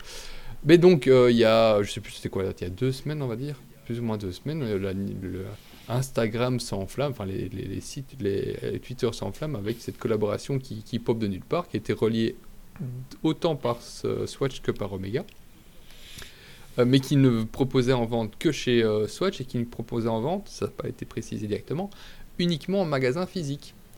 Il n'y avait pas de possibilité d'acheter ça euh, en ligne, ils avaient directement dit que c'était deux montres maximum par personne et dans certains magasins uniquement. Tu avais des magasins en Belgique, tu en avais un à Bruxelles en Belgique et dans plusieurs euh, villes de France, Paris, Bordeaux, Lyon, peut-être Lille et peut-être encore deux trois autres, je sais je sais, je sais pas. Donc la, la news tombe et euh, Romain et moi, c'est vrai qu'on suivait un peu le truc et enfin, on voyait des informations qui passaient et Apparemment, c'est vite devenu le bordel dans les, shops de chez Swatch parce qu'ils étaient débordés de- d'appels, de, mails, euh, de personnes qui venaient dans les magasins pour pouvoir voir ces montres qui étaient déjà disponibles à la vue mais pas à la, vente. Euh, et euh, pour beaucoup, on était même carrément presque à l'agression en disant Mais c'est bon, vous voulez me la vendre maintenant parce que je suis là. Et c'est devenu un bordel pas possible. Et euh, très honnêtement, moi au début, j'étais assez intéressé en me disant Bon, elle est fun cette montre, euh, pourquoi pas. J'y ai jamais vu par contre une Omega euh, like. hein. Je voyais vraiment une montre Swatch qui était le côté un peu en collab avec Omega, mais je me disais pas, je vais m'acheter une Omega Spin Master à 250 balles, c'était pas l'idée. Et donc le, le bordel a commencé le vendredi quand ils se sont rendus compte qu'ils n'allaient pas gérer et qu'il y a des gens qui commençaient un petit peu à camper devant, devant les boutiques pour acheter une Swatch. C'était un peu... euh, Enfin, on n'avait jamais vu ça. Euh, et dès les, dès les premières heures du matin, on a commencé à avoir des photos de personnes, de foules qui attendaient euh, de- de- devant, les, devant les magasins.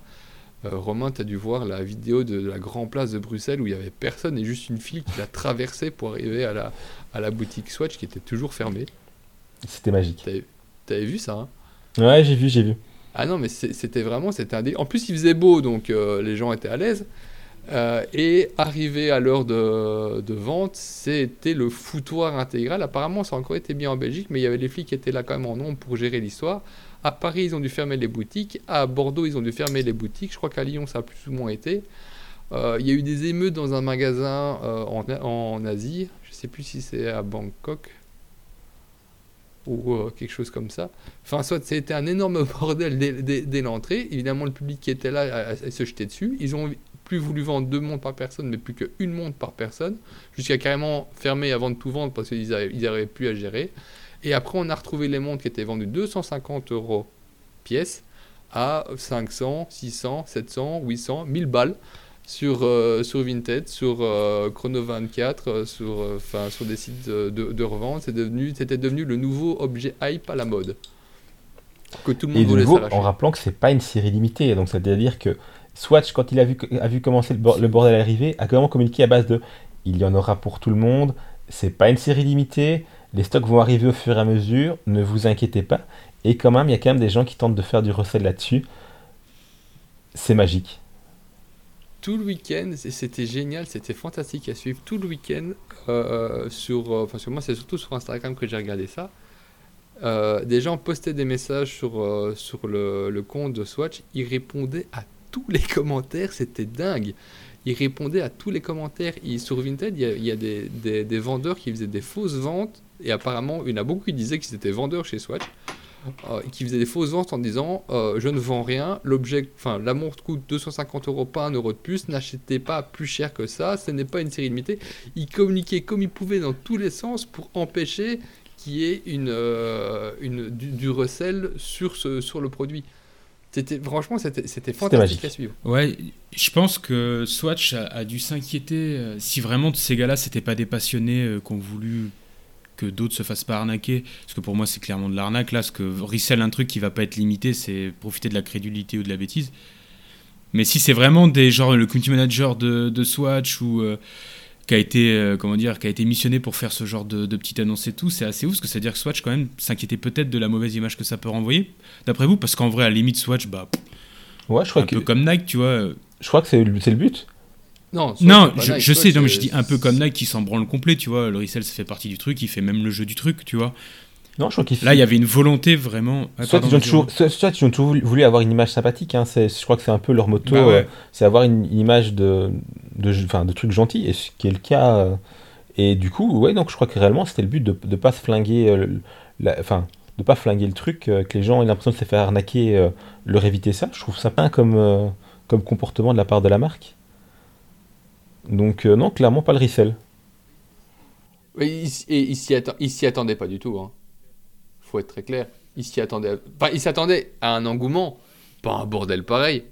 Pas devoir fermer des Non, boutiques. clairement, enfin, c'était difficile à imaginer. Enfin, quand on a vu que le truc n'était pas limité et que, que- que ça communiquait à mort sur le fait que ça serait pas limité, pour moi, j'ai cru que le- à ce moment-là, le, le soufflet allait retomber. Et, et en fait, pas du tout. C'était c'était fascinant. Mais euh, Oui, surtout que euh, ça avait déjà été dit que c'était limité dans un premier temps. Ça, ça a été ça au début. Il disait euh, que il y avait un, que ça allait revenir par la suite, mais qu'il y avait un premier. Et c'est pour ça qu'il limitait aussi à deux, deux, deux montres par personne que la disponibilité au début serait pas grande et euh, qu'il n'y en aurait pas beaucoup par euh, par boutique. À, à Bruxelles, la file, elle faisait combien de, combien de centaines de mètres. parce que Le dernier était certain de rien avoir. Enfin, C'était ridicule. On a d'ailleurs un membre du forum qui a expliqué qu'il avait fait la, la- la file 15 heures euh, pour tenter d'en avoir une. Alors lui, il avait une très bonne explication.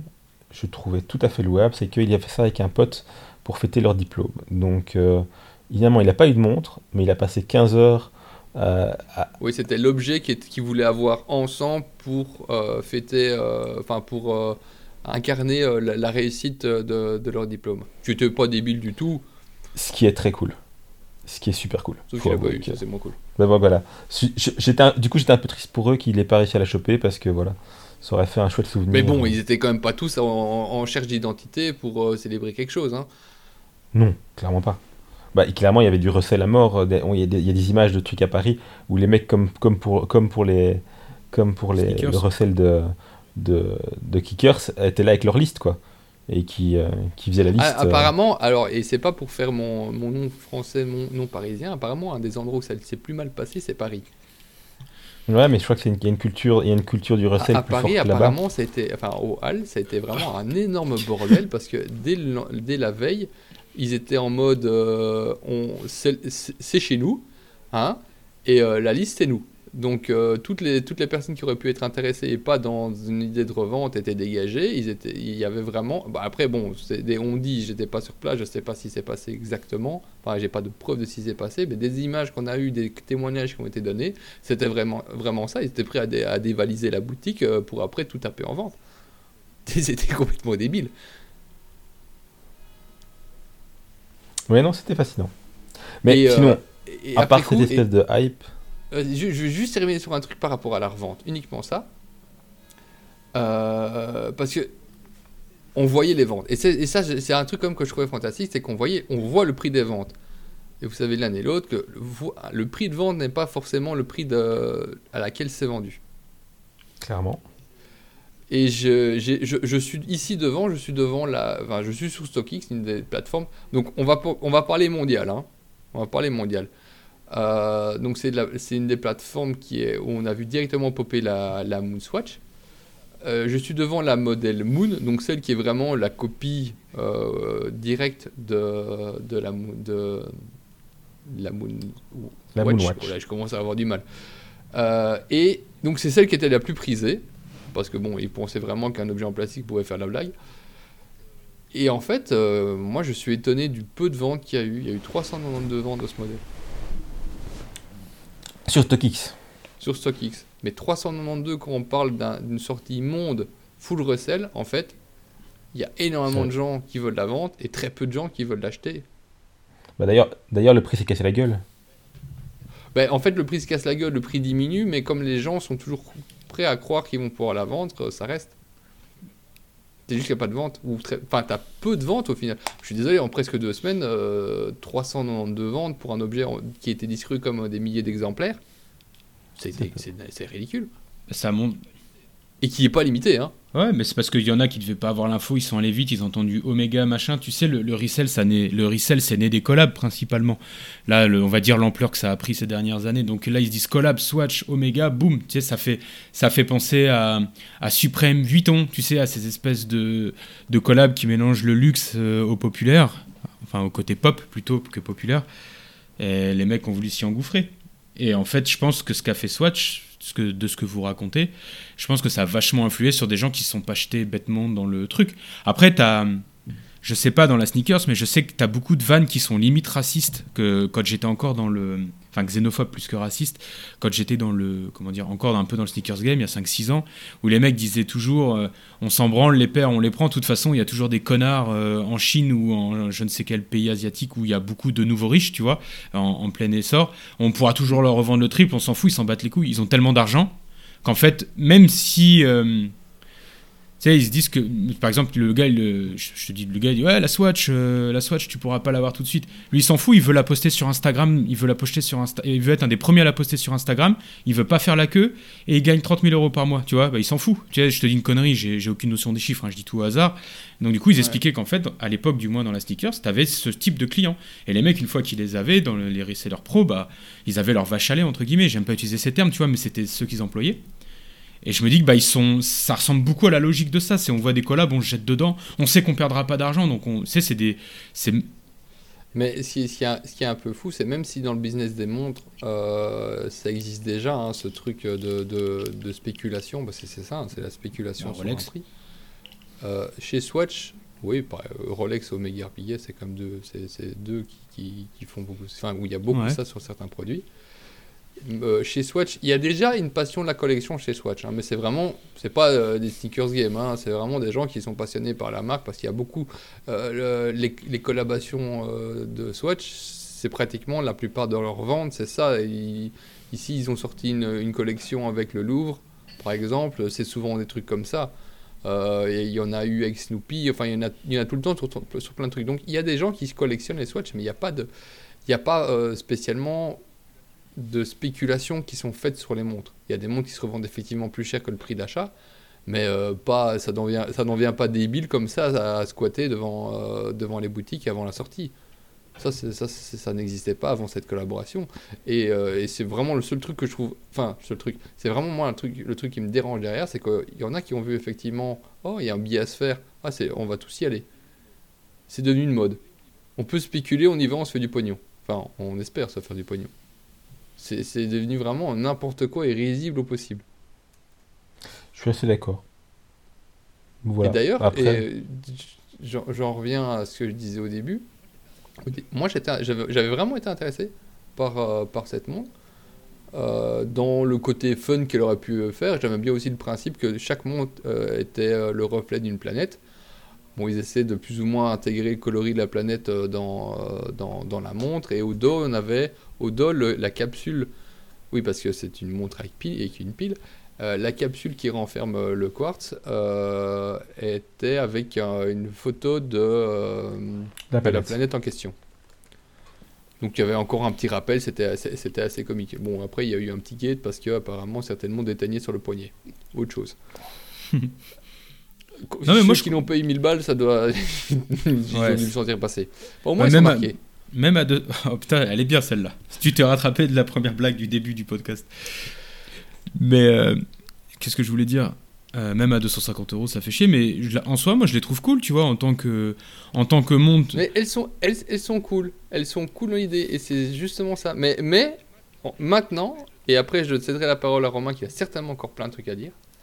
Euh, maintenant, quand j'ai vu le bordel que c'était, ce que ça pouvait représenter pour certains, j'en ai plus du tout envie. C'est tout envie. Ouais, je comprends. Ouais, ben je suis, en fait, ça... je suis malheureusement d'accord avec toi, en fait.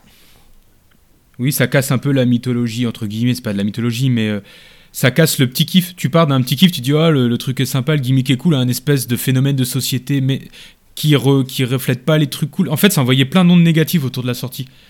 Voilà, un peu. Pour les, pour les gens comme nous, tu vois. Ça, ça oui, je crois que c'est une minorité et je pense que finalement ça, va être très intéressant pour eux parce que en fait on pourrait, on aurait pu faire un, enfin, un, podcast entier rien que là-dessus. C'est super intéressant la manière dont ils ont communiqué dessus. Euh, le produit s'il peut représenter pour certains, pas pour d'autres, etc. Ce que ça peut leur apporter par la suite, c'est super. Ça, pour le coup, c'est super intéressant, mais de mon côté, en tout cas, de la manière dont je l'ai vu au début comme, et la manière dont je la vois maintenant, ça a fait que j'en suis vraiment écœuré. Ouais, je comprends. Ouais, moi je suis, euh, je, suis comme toi. Je l'ai trouvé sympathique en me disant putain, ils ont réussi un truc qui a une gueule assez incroyable. Euh, ils ont vraiment respecté le, la, gueule d'un Moonwatch d'Omega à version, euh, version plastique, quoi. Donc un, un truc plus, euh, plus fun. Biocéramique. Biocéramique, pardon. Mais enfin, oui, ça fait du plastique, quoi. Enfin, c'est pas grave, c'est pas sale. Et euh, ouais, je la trouve cool. Après, ils ont effectivement celle que tu disais, la, Mission to Moon. Parce qu'effectivement, il faut savoir que comme chacune représente une planète ou un satellite, euh, ça s'appelle chaque fois Mission to the Moon, Mission to Mars, avec une légère préférence pour Mission to Uranus, à susurrer délicatement à l'oreille. Réellement, bravo. Swatch, je trouve ça très drôle. Et celle qui fait Mission to Moon, où elle, elle est en gris, le plastique gris avec le bracelet noir, je trouve ça d'une tristesse absolue, où on dirait effectivement une fake. Ils auraient Une pas dû la faire. fake. Au moins, ils auraient pas dû la faire. naze. Euh, pff, je comprends pas. En gros, les celles qui sont grises, je, je, je comprends pas parce que bah, pff, ça ressemble à rien. Par contre, dès qu'ils te font une Mission to Venus qui est en, où le boîtier est rose, où ils ont refoutu autour des cadrans des espèces de paillettes en plus, euh, elle est fun comme tout. Euh, même les Mission to Earth, là, là tu as un truc en plastique vert et bleu, enfin, ça fonctionne. Mais dès que tu repasses dans du noir, ça fonctionne pas. Euh, c'est un peu dommage. Et c'est là qu'on voit d'ailleurs euh, la, la hype un petit peu malsaine, c'est que c'est celle qui a le plus fonctionné en recel, c'est celle-là. Parce qu'il y en a pour certains, moi de nouveau j'envoyais une Swatch, pour certains c'était vraiment, euh, c'est une Omega en disant ouais on se fait une, spi- une, une Speedmaster, Ouais, ça, je sachant qu'ils ne savaient pas ce qu'était qu'une Speedmaster avant d'avoir ce Ouais, c'est dommage que vraiment, sinon, les, les versions couleur, vraiment full couleur, je suis assez fan de la, bleue complet euh, Mission to Neptune, ou, effectivement Mission to Uranus, que je trouve euh, très cool en bleu ciel. Mais, euh, mais les autres, ouais, on dirait juste un. Je les ai pas vus en vrai, mais je trouve que ça on dirait une fausse Speedmaster un peu naze, quoi. Mais. Franchement, collab réussi. Ils ont fait un truc qui visuellement fonctionne vachement bien, qui a eu un gros succès, c'est que ça a quand même parlé à beaucoup de gens. Donc, euh, nous, on est un peu dégoûtés parce qu'on a suivi cette espèce de problème de recel et autres. Je sais pas vraiment quel impact ça aura réellement sur les gens en dehors de notre milieu. J'en parlais un peu autour de moi. En vrai, euh, personne n'avait entendu parler de ce truc-là.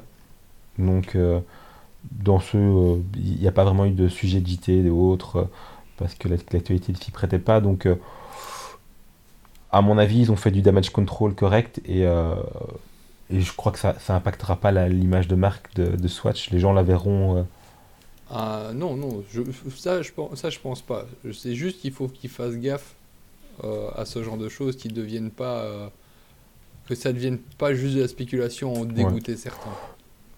Parce qu'il y avait justement le côté un peu cool de Swatch, un peu. allez, qui plaît à tout le monde, qui plaît à tout Ouais. âge. C'est vraiment. euh, c'est une des premières montres que tu peux avoir, c'est une Swatch. Moi, c'était une Swatch, ma- première montre.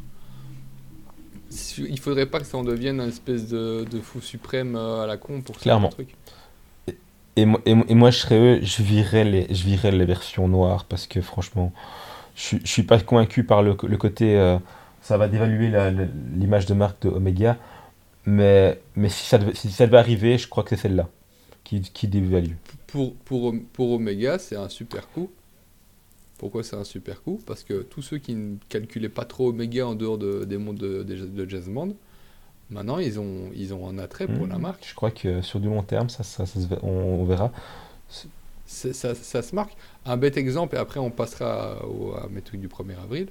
Un bête exemple, la plupart des gens, quand, quand tu es intéressé par les montres, quand tu, tu parles avec une personne qui elle n'y connaît pas grand chose ou n'y a jamais prêté d'intérêt, ah, d'intérêt, sa première question c'est quoi?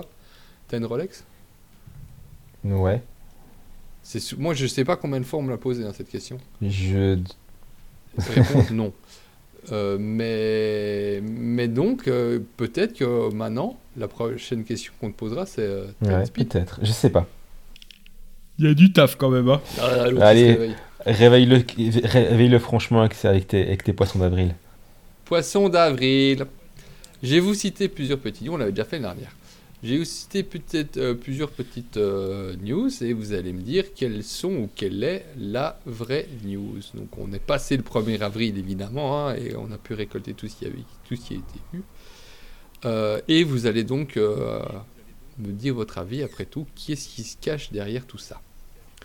Allez, la première c'est Warpface qui produit du papier euh, fait main à partir de denim de selvage recyclé qui a introduit une collection qui comporte maintenant des boutons en jeans fabriqués à partir de pelures d'oignons en collaboration avec YKK London pour un projet circulaire de lutte contre le gaspillage alimentaire. Des boutons en oignon Non, pas en oignons, des boutons fabriqués à base de pelures d'oignons, euh, rec- enfin, je vais dire recyclés, mais Oui, c'est compliqué, mais oui, à partir Il de végé- pelures d'oignons. oui. il est... il est végétal le bouton donc, en partie. C'est ça. Après, euh, je suis pas chimiste, hein, euh, je t'avoue, euh, j'ai déjà Ouais, vu ouais. des trucs un peu Non, ouf, non, non, mais- donc euh, c'est jamais. On fait du cuir avec du poisson. Hein. Et du coup, c'est fait Avec pour. C'est une boîte qui a fait. C'est fait pour du jean, le bouton ou. C'est un- bon, c'est déjà un truc qui fait du jeans. Et euh, ils ont proposé maintenant un nouveau jeans avec, en plus d'avoir du papier euh, recyclé pour faire euh, le jean, euh, ils Ouais. vont aussi proposer des, des boutons en pelure d'oignon. Euh, ça- Motebow. Alors bon, c'est tout des trucs américains, je vous préviens. hein. Les noms, je les ai pas inventés, ça existe. hein. Ah oui, tout, tout ce que je raconte a une base réelle, de toute manière. Ok. Oui, c'est soit vrai, soit faux, mais ça a été soit un poisson d'avril, soit Oui, c'est c'est une vraie ça, news. c'est pas un truc complètement pété que j'ai que, que j'ai sorti de mon crâne. Euh, qui donc c'est une marque direct to consumer qui sort un denim canin. Euh, Border Collie Boot Cut. Donc c'est euh, la coupe idéale pour votre toutou préféré pour que lui aussi ait un denim au poil.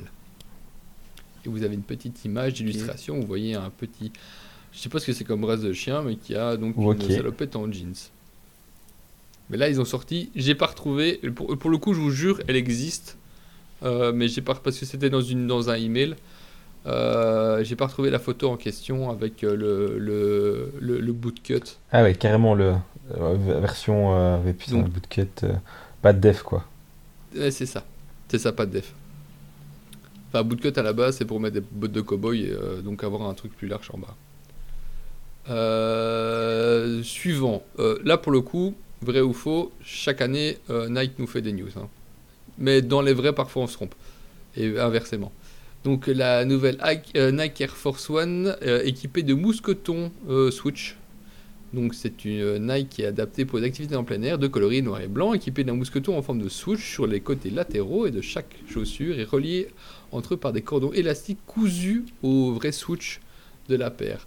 Mousqueton, mousqueton qui vous permet de mettre euh, donc euh, vos clés, vos bouteilles ou objets nécessaires au quotidien.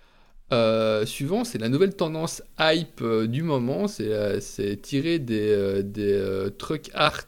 Vous voyez donc, vous voyez ces espèces de, de camions indiens ultra ultra flamboyants avec des lumières euh, couleur ultra flashy, des rideaux, des clochettes, tout ça. Mais ça, c'est la nouvelle tendance déco sneakers du moment. C'est le, Ok. le truck art version sneakers.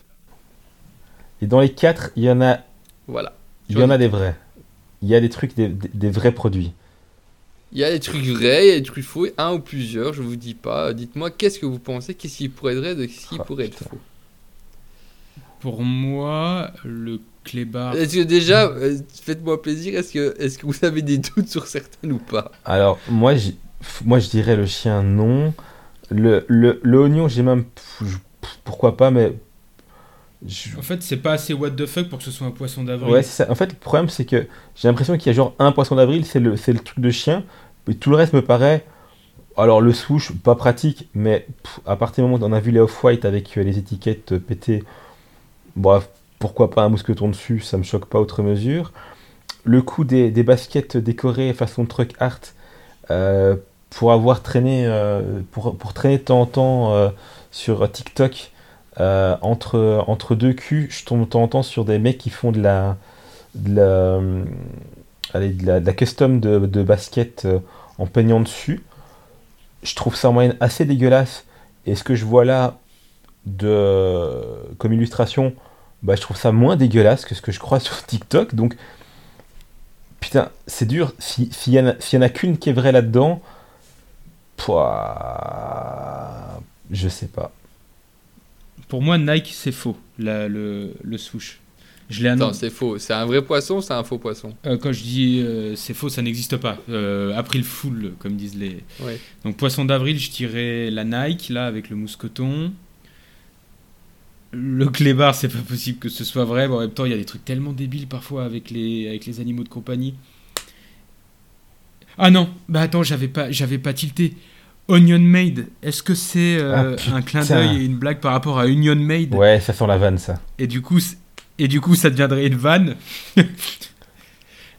Euh, je serais tenté de dire que le seul vrai, c'est le truck art. T'as pas tort là-dessus, c'est ça pourrait être le cas, mais c'est en plus c'est pas une collab, c'est une tendance. Non, c'est une tendance. Ouais, moi je dis le truc art parce que, pa- parce que ouais, je- je, vois, je vois le truc qui est là et franchement, je trouve ça moins, moins dégueulasse que ce que je crois sur TikTok. Donc tous les deux, vous avez le même avis, tout est... tout- Le, tout le mousqueton, ça des- ressemble à un truc euh, très vrai que fait, que fait Nike pour le 1er avril, mais, mais que pff, tu vas les niquer tes Nike, putain, ça, ça marche pas. Le swoosh est cool, hein, mais, euh, mais ça marche pas. Ouais, puis en fait, il y a ce qu'on ce qu'on- ce qu'on voit en, en petit. Regarde l'autre. T'as une brosse à dents et des billets dans la languette là? Regarde sur la paire qui est Ouais, clairement, ouais, t'as raison, c'est une, c'est une vanne. Ouais, je Je pense. suis sur le tr- C'est du sous Virgil Abloh et déjà Abloh s'est éclaté, alors du sous Abloh. euh, Donc les deux avaient le même avis, même parole. Ouais, Allez, on va pas laisser plus loin. Effectivement, vous avez raison. La seule news qui est juste, c'est le trucard. putain, on est trop fort. Qui est réel, le reste, c'est des poissons d'avril. Je vais être franc avec toi, Rems. hein. Sans l'image Onion Made, tu sais, j'ai vu le bouton et j'ai fait oh les cons, ça m'a rappelé direct Union Made et j'ai fait oh putain, bien joué. J'ai hésité à la mettre, mais euh, je me dis, ouais, j'étais pas certain que ça, que ça passe. Mais euh, par contre, euh, autant c'est c'est un poisson d'avril, euh, le, le, le bootcut canin, autant, euh, oui, il y a des marques qui font des jeans pour, pour chiens. Oui, oui, en fait, c'est ce qui m'a fait douter. Je me suis dit, c'est tellement what the fuck, mais en même temps, tu sais, on voit parfois, je vois parfois des chiens dans la rue, ils sont équipés, euh, ils sont, tu sais, tu te dis, c'est pas possible, un chien c'est fait pour pas avoir de vêtements, le mec l'a habillé comme si c'était un enfant de deux ans. Donc, euh, ça, je suis sûr que ça, ne- c'est pas sorti, mais il y a des gens qui l'ont déjà, qui le font hein, au quotidien, ça. Ah oui, il y a même Diesel qui le fait. Pas en propre, mais ils le font avec d'autres. Bon bah voilà. Bon bah écoute, Donc, on n'a pas été trop mauvais, Romain. Mais donc, alors, euh, parlons un peu de cette tendance, ça clôture à toutes les news. Donc, c'est euh, c'est un truc que j'ai incorporé. Donc, c'est effectivement une tendance qui vient du Pakistan, euh, si je ne dis pas de bêtises, où, euh, où ils, ont effectivement, ils ont cette culture. Mais vous voyez ou pas ces, Ouais, ouais, ces- je vois. ces- ces camions? Ouais ouais, j'a- j'avais pas le nom, mais c'est vrai que j'ai déjà vu les images.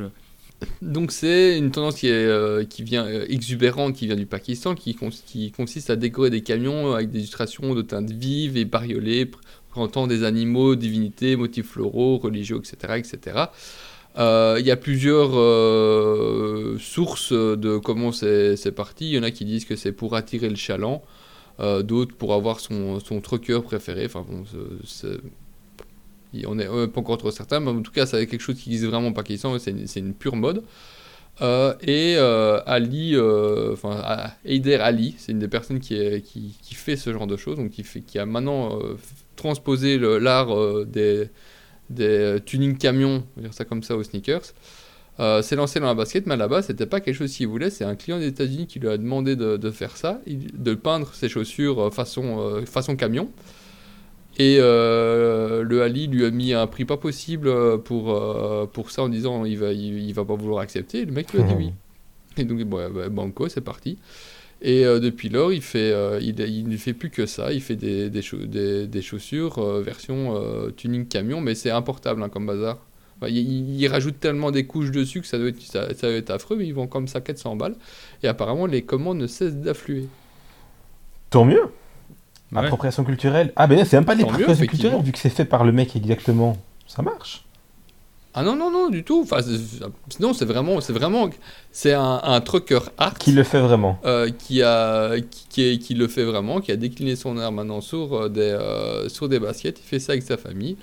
Euh, et il vend des paires autant au Pakistan qu'à l'étranger. Apparemment, les demandes et les réseaux sociaux sont de plus en plus présentes.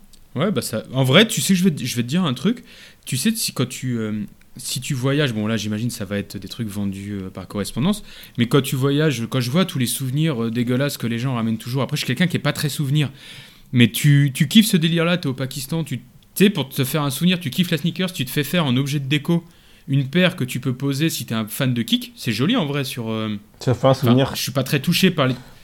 Je suis pas très touché par les trucs hyper colorés, moi. Mais euh, ce que je veux dire, c'est que si tu as été séduit par l'esthétique de, de ces trucs etc., ça peut faire un vrai beau souvenir que tu mélanges à ta passion, que tu peux poser sur une étagère. Plutôt qu'avoir une Nike euh, qui est fabriquée en milliers d'exemplaires, comme font tout le monde, et ils les posent sur des trucs. Je, je trouve ça plus sympa que ramener une connerie de. Non? Non, ça peut, ça, ça peut se justifier. Euh... Oui, oui. ah, bah, moi, j'ai- franchement, comme Romain disait, il va passer des trucs sur, euh, sur d'autres réseaux qui sont un peu incroyables. Euh, ça me choque pas plus que d'autres. Je trouvais ça amusant. C'est même pour ça aussi que j'en ai parlé. À la base, c'est quelque chose dont je voulais parler euh, comme ça. Et puis je me suis dit, bon, je vais essayer de la noyer. En... J'espérais vraiment trouver des photos immondes avec des clochettes et tout. J'ai pas pu trouver pour, euh, pour vous représenter ça et la mettre dans, dans, les, dans les poissons d'avril. Mais non, pour, pourquoi pas? Pourquoi pas? Pourquoi pas? Vous... Et j'en ai donc fini avec toutes les news de cet épisode. Ah, on passe à la suite. Alors, on a une nouvelle rubrique. On a ni nom ni jingle, mais on va quand même la lancer. Je te laisse la parole, Romain. Alors, cette fois-ci, on va pour changer un peu de la question SAP, on va essayer de, parler de SAP autour de, en parlant d'une marque particulièrement. Alors, on fera, on essaiera de faire de temps en temps comme ça, parler d'une marque spécifique. Et aujourd'hui, pour ouvrir le bal sur cette idée de rubrique, on va commencer par une marque allemande qui s'appelle A Kind of Guys. Euh, alors, je vais vous faire un petit peu le topo sur la, marque en elle-même, comment elle a commencé. Donc, c'est une marque qui a été créée en, 2009 par euh, deux Allemands de Munich, euh, qui, comme un peu comme un projet étudiant à la base. ils le, créateur de la marque avait, besoin d'un sac et il s'en est fait faire un avec des, chutes de, cuir italien. Et devant tous les gens qui lui demandaient où il avait trouvé son sac, bah, il s'est dit bon tiens on va, essayer de faire, euh, faire ça comme, euh, comme, comme, début de marque pour, euh, dans le cadre de leurs études. Et c'est comme ça qu'ils ont commencé en faisant deux trois trucs. ils ont commencé par des, sacs comme ça, des tote bags, des, des, ceintures, et ils ont chaque fois augmenté un peu plus dans leur gamme.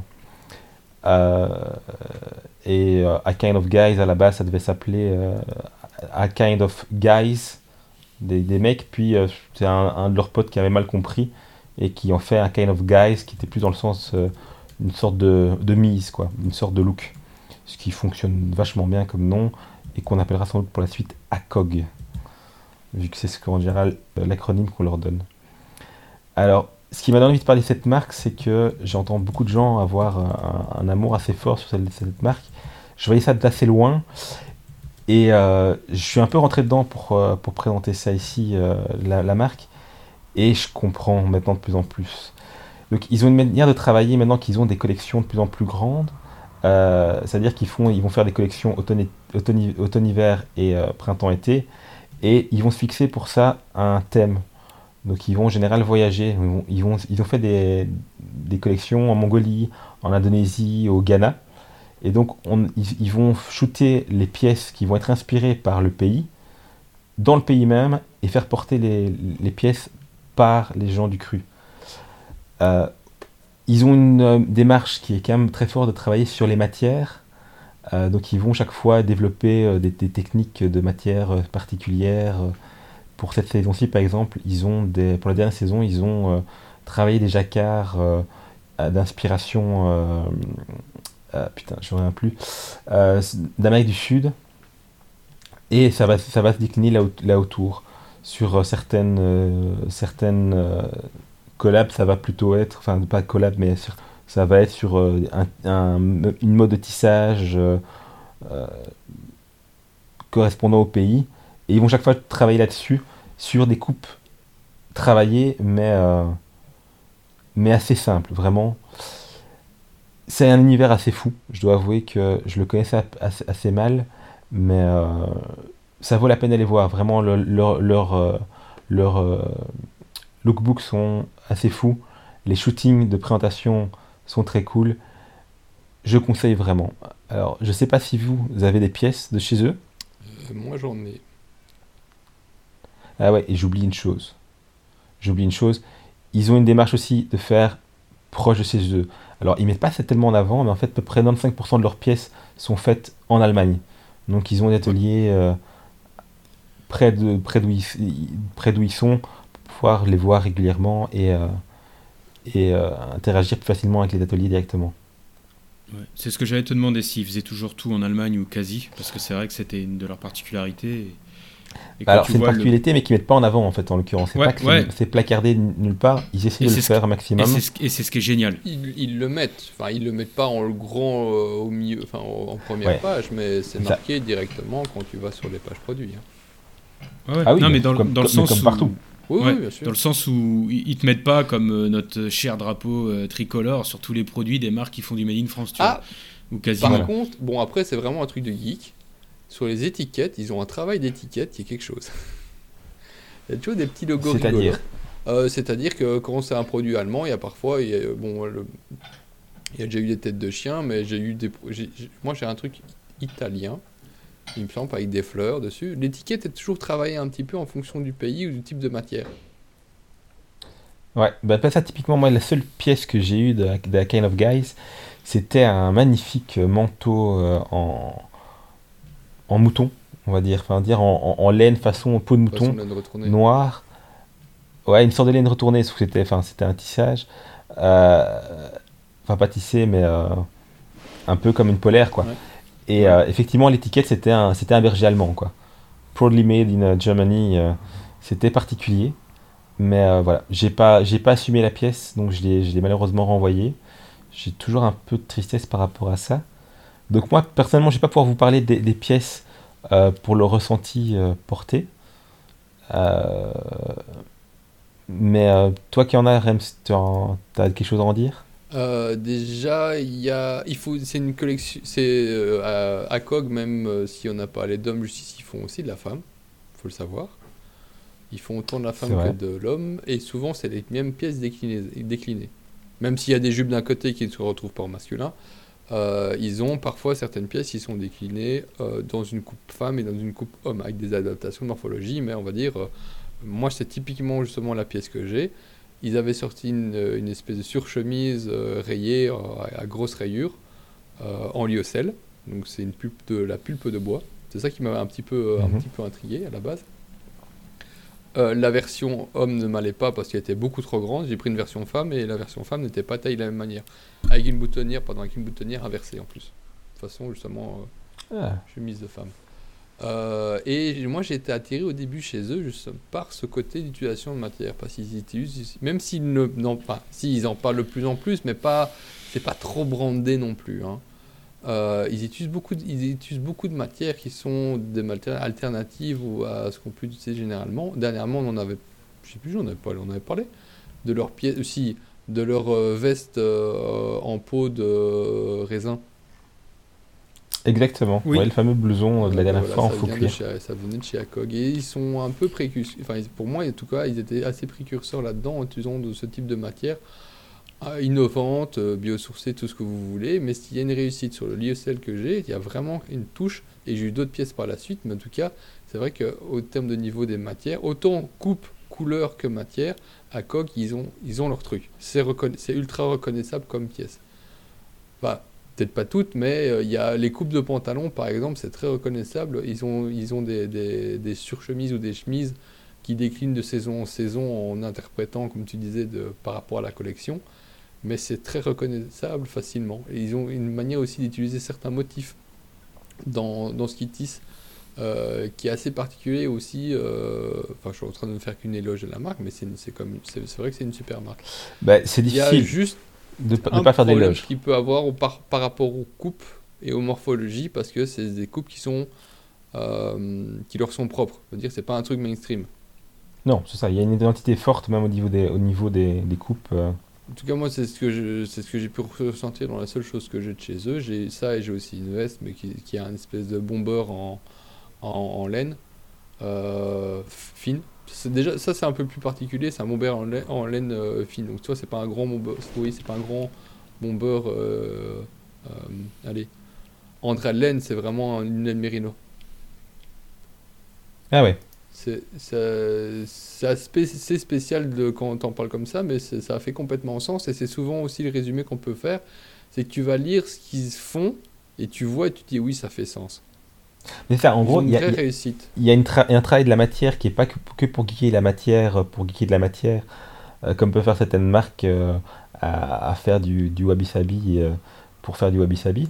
Là, il y a un côté, on, va, on, on- on part vers une direction artistique, on va se dire, on va explorer ce que fait un pays, on va trouver ce qui existe, ce qui se fait là-bas, et on va du coup dé- décliner des tissus qui, ont, qui sont en cohérence. Quoi. Donc les- les- la collection actuelle où tu vois du, du jacquard, euh, d'inspiration euh, d'Amérique latine, bah, ça paraît totalement cohérent, quoi. C'est pas de faire du jacquard pour faire du jacquard. Non, et il y a un truc que j'aime beaucoup qui est très, qui est très fun chez eux, c'est qu'ils ont tendance à décliner une même pièce à la même coupe, mais pas avec les mêmes tissus ni les mêmes couleurs. Ah ouais. Exemple, vous voulez avoir une. et Là, je suis devant les casquettes et ça fonctionne pour les surchemises, mais bon, là, je suis tombé sur les casquettes. Il y a une casquette verte. Donc, il y a quatre casquettes ou cinq casquettes qui sont proposées pour la nouvelle collection. La casquette verte, euh, elle est en espèce de tissu gaufré. Mhm. Euh, ils ont une casquette en Dark Forest euh, Sprite. Bon, je veux dire, c'est un bleu et un vert. Elle est lignée et en, en. Euh, une, une autre qui est plutôt dans les tons beige, qui est là en, en lin. Et une dernière qui est euh, en euh, coton lin, avec un motif. Donc, ils n'ont pas euh, la même casquette déclinée en bleu, rouge, vert. Non, ils vont, ils vont décliner aussi les matières et, et jouer avec. Mais ça fonctionne pour tous leurs produits. hein. Tu prends une de, une de leurs chemises, à part certaines exceptions où vraiment on va dire que c'est des espèces de permanents classiques, la même, le, le- le- on va dire le- la même surchemise, suivant la couleur, ne sera pas dans la même matière. Non, ils sont très forts, vraiment. Je sais pas si tu avais déjà remarqué ça en fait. Oui, non, c'est vrai qu'ils déclinent. Et, et au-delà de ça, même leurs coupes, leur, leurs coupes euh, sont transmises d'une- d'une euh, euh, collection à l'autre. Donc, c'est-à-dire que une fois que tu connais ta coupe, normalement, ils la reproduisent. euh, Ça, allez, je peux peu- pas, ça, je peux pas préciser parce que j'ai pas pris euh, la même chose d'une année à l'autre. À première vue, c'est le cas en tout cas. Ils ont, ils ont, ils ont une sorte de, de, patron pour certaines pièces où tu sais que tu vas retomber plus ou moins sur les mêmes choses. euh, Et, et, tu sais vers quoi tu, tu, diriges. Quoi. La seule chose à la limite qu'on peut, serait un peu tiquer, c'est certaines pièces sont quand même bien rush, mais euh, ça justifie par les matières, le prix euh, et le travail qu'il y a derrière et qui se retombe finalement dans la catégorie de ce genre de pièces. Ouais, puis le, le comment dire, la main d'œuvre euh, en Allemagne, elle est plus élevée encore qu'en France. Le coût. Oui, le mais je dis, ça, ça justifie Ouais. par, par tout ça. C'est juste que quand, quand tu peux voir. Encore que moi, je trouve que par exemple, leurs chemises sont très bien euh, euh, prisées. Leurs chaussures, par contre, c'est un petit peu un délire. Ouais. C'est là, on passe tout de suite à 400 balles pour la paire de chaussures. Made in Italy. Mais je crois que tu as une, t'as une, t'as une cohérence tu sais, dans, les, dans, les, dans les marques de vêtements. Tu as des produits que tu peux pas vendre moins cher par rapport à d'autres que tu vends, même si t'as coûté plus cher, moins cher. Tu sais, en termes de cohérence, de tarification. Je sais pas si tu vois ce que je veux si, dire. si. Et inversement, tu as des, voilà, as des produits, par exemple, le, le Rudy, il a de- un peu moins de 200 balles euh, pour un, un truc à lourd. euh, qui- ah non, par contre, il est fabriqué au Portugal, tiens. J'aurais dit en Allemagne. Bon, pas soit. Mais ça fait sens euh, dans ce type de marque et euh, pour ce type de produit. Il faut pas comparer ça à de ce que vous trouvez euh, dans euh, votre euh, magasin de sport local. hein. Alors, en l'occurrence, il faut aussi se dire que pour ceux qui voudraient, euh, qui voudraient se tenter, tenter l'ex- l'ex- l'expérience de d'ACOG, euh, on en trouve euh, sur Yux sans trop de soucis. Sur Mister Porter, euh, en- ça se solde aussi. Il y a moyen de, de, de toucher les pièces pour pas trop cher. Si on veut essayer euh, de voir à quoi ressemble le label euh, en vrai, sans commencer à taper des. À, se payer des, des prix. euh, Et il est de plus en plus distribué. Pardon? Avant, c'était plus compliqué d'en avoir, mais il est de plus en plus Alors, c'est ce que eux expliquent, hein. c'est-à-dire que les créateurs de la marque expliquent qu'ils ils- ils grandissent petit à petit parce que plus ils sont distribués partout, plus ils ont besoin d'avoir un- une production importante et que leur but c'est de garder un truc qu'ils qu'ils veulent maîtriser. Donc, euh, donc c'est volontaire aussi qu'ils soient, ils soient euh, on les trouve pas partout non plus. Et figure-toi que la première fois que je les ai vus, c'était à Liège. Comme quoi. Il y avait un magasin à Liège qui vendait du ACOG. Et toi, Beau, t'as as des pièces On a- J'ai oublié de te demander. Euh, J'en ai eu, j'ai eu un blouson que j'ai revendu, j'ai pas, j'avais Ah ouais. pas accroché. Mais euh, je, je trouve ça chouette. Et c'est juste qu'il y a tellement de marques cool que c'est pas. j'ai- À chaque fois, je suis- j'ai tendance à être monomaniaque euh, sur quelques labels. Et euh, je me suis pas encore complètement jeté sur, euh, sur COG, mais j'aime beaucoup, j'aime bien, j'aime bien regarder. Alors je conseille vraiment de regarder leur, leur, lookbook parce que vraiment c'est cohérent, c'est bien foutu, ça donne plein de bonnes idées. Euh, T'as pas besoin de tout, de, de tout, tout taper chez eux parce qu'il y a, y a plein de pièces qui sont euh, euh, qu'on peut trouver ailleurs potentiellement, mais dans les idées, dans ce qu'ils proposent comme volume, comme coupe, c'est vraiment intéressant quoi. C'est il y a des choses vraiment chouettes Ouais, c'est ça. euh, Tu- et sans forcément devoir taper, euh, ouais, d'aller- chez eux Ah forcément. tiens, tu, tu, tu, tu, tu me fais penser à un truc. Euh, quand vous êtes en panne d'inspiration, allez regarder les lookbooks et c'est typiquement le genre de marque où leur lookbook est intéressant à regarder dans le matching des couleurs. Exactement. Mais au-delà des couleurs, vraiment, ils ont aussi des, enfin, des volumes qui sont souvent maîtrisés euh, aussi. Oui, oui, oui, mais là c'était vraiment dans le sens, même si vous voulez pas acheter quoi que ce soit chez eux, mais, ça, vous- mais euh, d'un point de vue curiosité, c'est typiquement le genre de sortie qui m'intéresse. Euh, mais vraiment par curiosité, non pas dans une, forcément dans une envie euh, d'avoir certaines pièces. Juste parce que ce qu'ils font est réussi et ça peut Dans tous les idées. cas, pour les gens qui, qui galèrent à, à savoir comment s'habiller, il faut toujours le rappeler que, réussir à, à trouver des- son style, ça passe aussi par réussir à, à- à s'habituer, habituer son œil à voir des choses. Donc, euh, bouffez du lookbook, allez voir le- le- les books des marques, même les, prenez même les anciens pour pas être tenté de se dire ah je vais me refaire la, pan- la panoplie.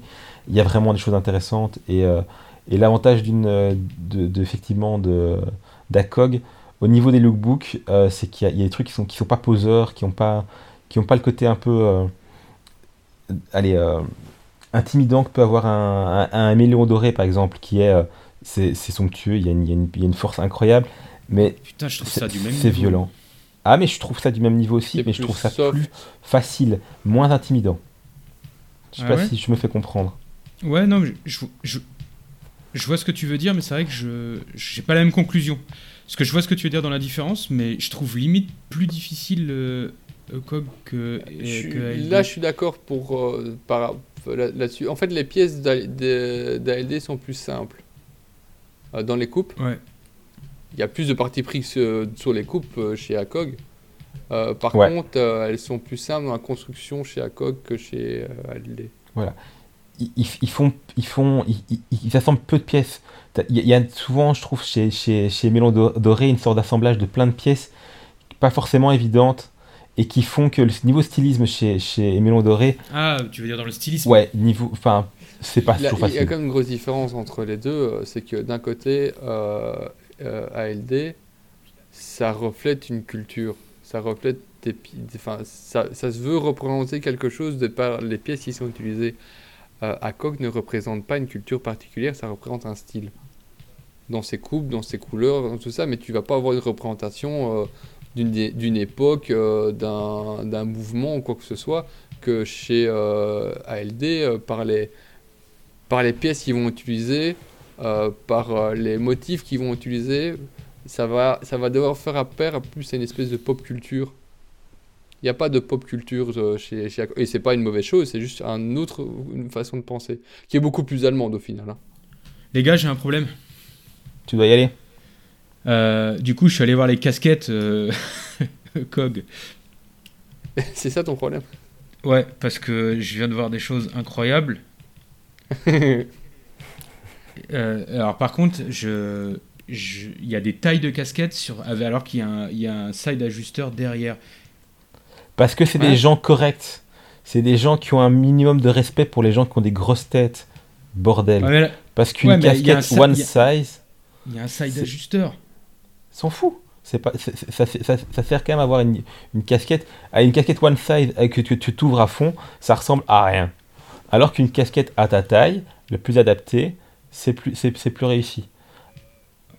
Comment tu choisis ta taille sur une casquette C'est quoi ce délire? Ah. Et comme- C'est horrible. Comment tu choisis ta taille? Il y a écrit SXS, SM, LXL. Ça veut rien dire. Je suis pas sûr qu'il existe du X. Ah, si, pardon, euh, si, parce qu'il y a des tailles femmes. À mon avis, SM c'est femme, XL, XL c'est homme.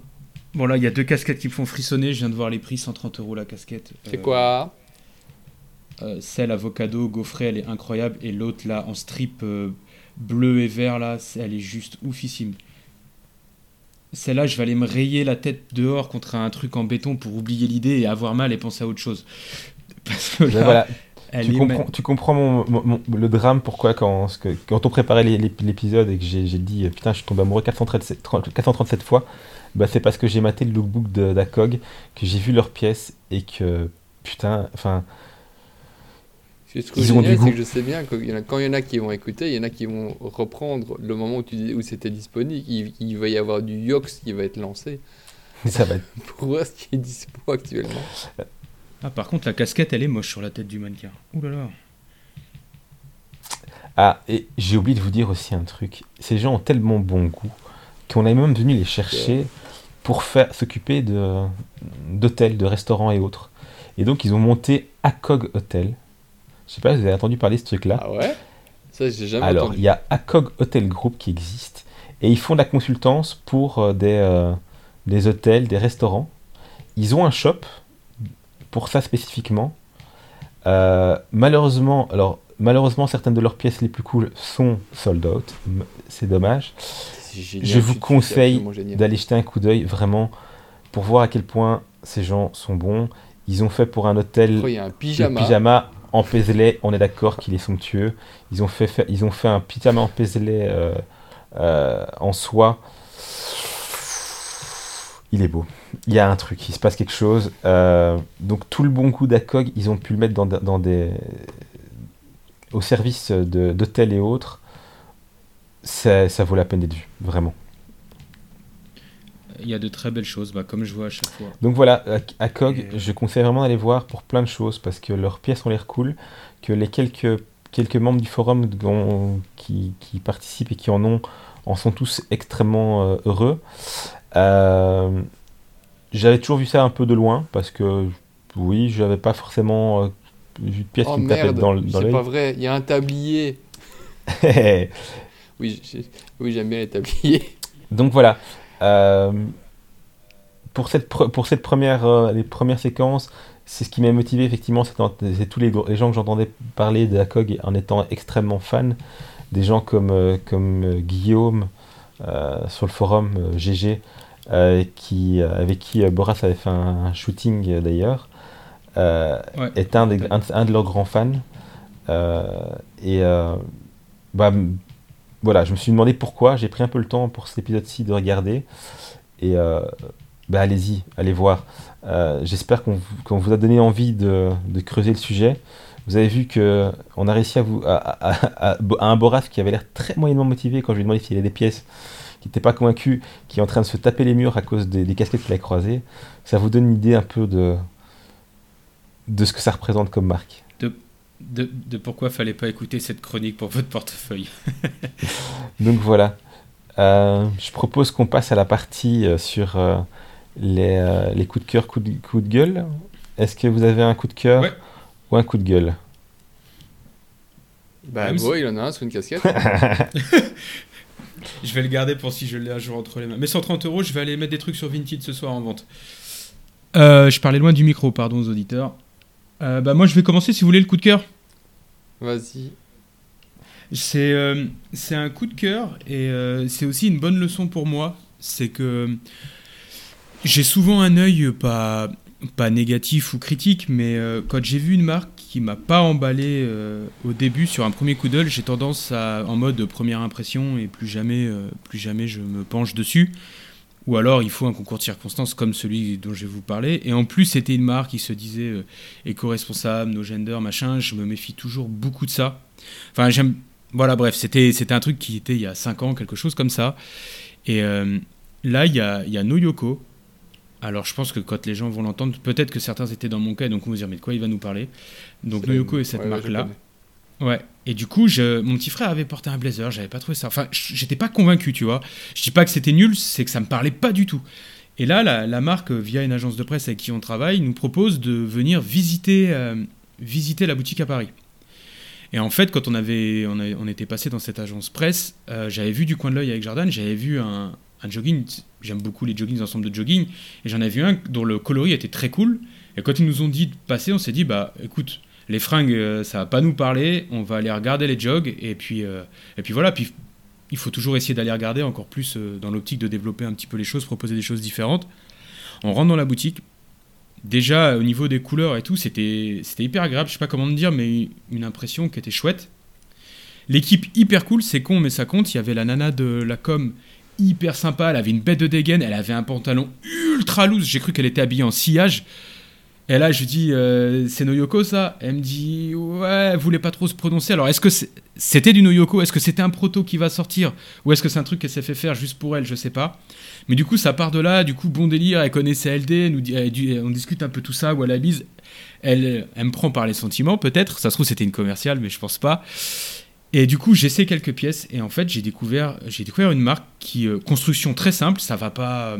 Le truc, c'est, je suis pour le prix, en fait, il y a un propos stylistique des volumes que j'avais encore pas trouvé dans, dans, ce type de marque en, en, France, tu vois, dans des marques françaises. Et je trouvais le propos hyper cool. Il y avait des tissus sympas, il y avait des couleurs, il y avait des couleurs intéressantes. Et une fois passé, j'ai tout passé en L. Donc moi, je suis un M mec normalement, donc c'était des pièces no gender. J'ai tout passé en L. Et c'est pas j'ai passé L juste pour pouvoir rentrer dedans. J'ai passé du L, j'étais hyper ample, il y, avait, il y avait une vibe super, et en gros, ça rendait très très bien en termes de style. Je sais pas si vous. Ça faisait pas vêtement de fille pris plus grand.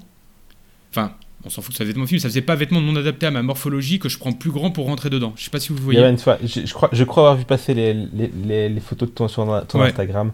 Euh, ouais, et en, plus, c'est pas terrible si on a fait l'iPhone rapide, c'est des stories. Mais ça donne une idée. pour vous dire, les gars, je spoil l'article parce que j'ai, ils nous ont absolument rien demandé. En fait, j'ai eu envie d'écrire un article dessus. Ils nous ont offert une pièce. Euh, je m'en suis acheté. C'est-à-dire que j'ai pu récupérer le cardigan et quand j'ai vu le short, je prends. En fait, je vais, je vais en prendre parce que c'est cool. Et tu sais, j'arrivais pas à me dessiner entre les trucs que j'avais essayé. Donc du coup, j'ai même acheté des pièces. Et euh, je pense, et je garde un peu de suspense pour l'article si je l'ai pas sorti d'ici la sortie du podcast, mais je pense qu'il y a un vrai propos pour ceux qui ont envie d'essayer du volume, des trucs un peu plus euh, sushi ample, avec une vraie vibe qui fait très japonaise, très asiatique, Corée, etc.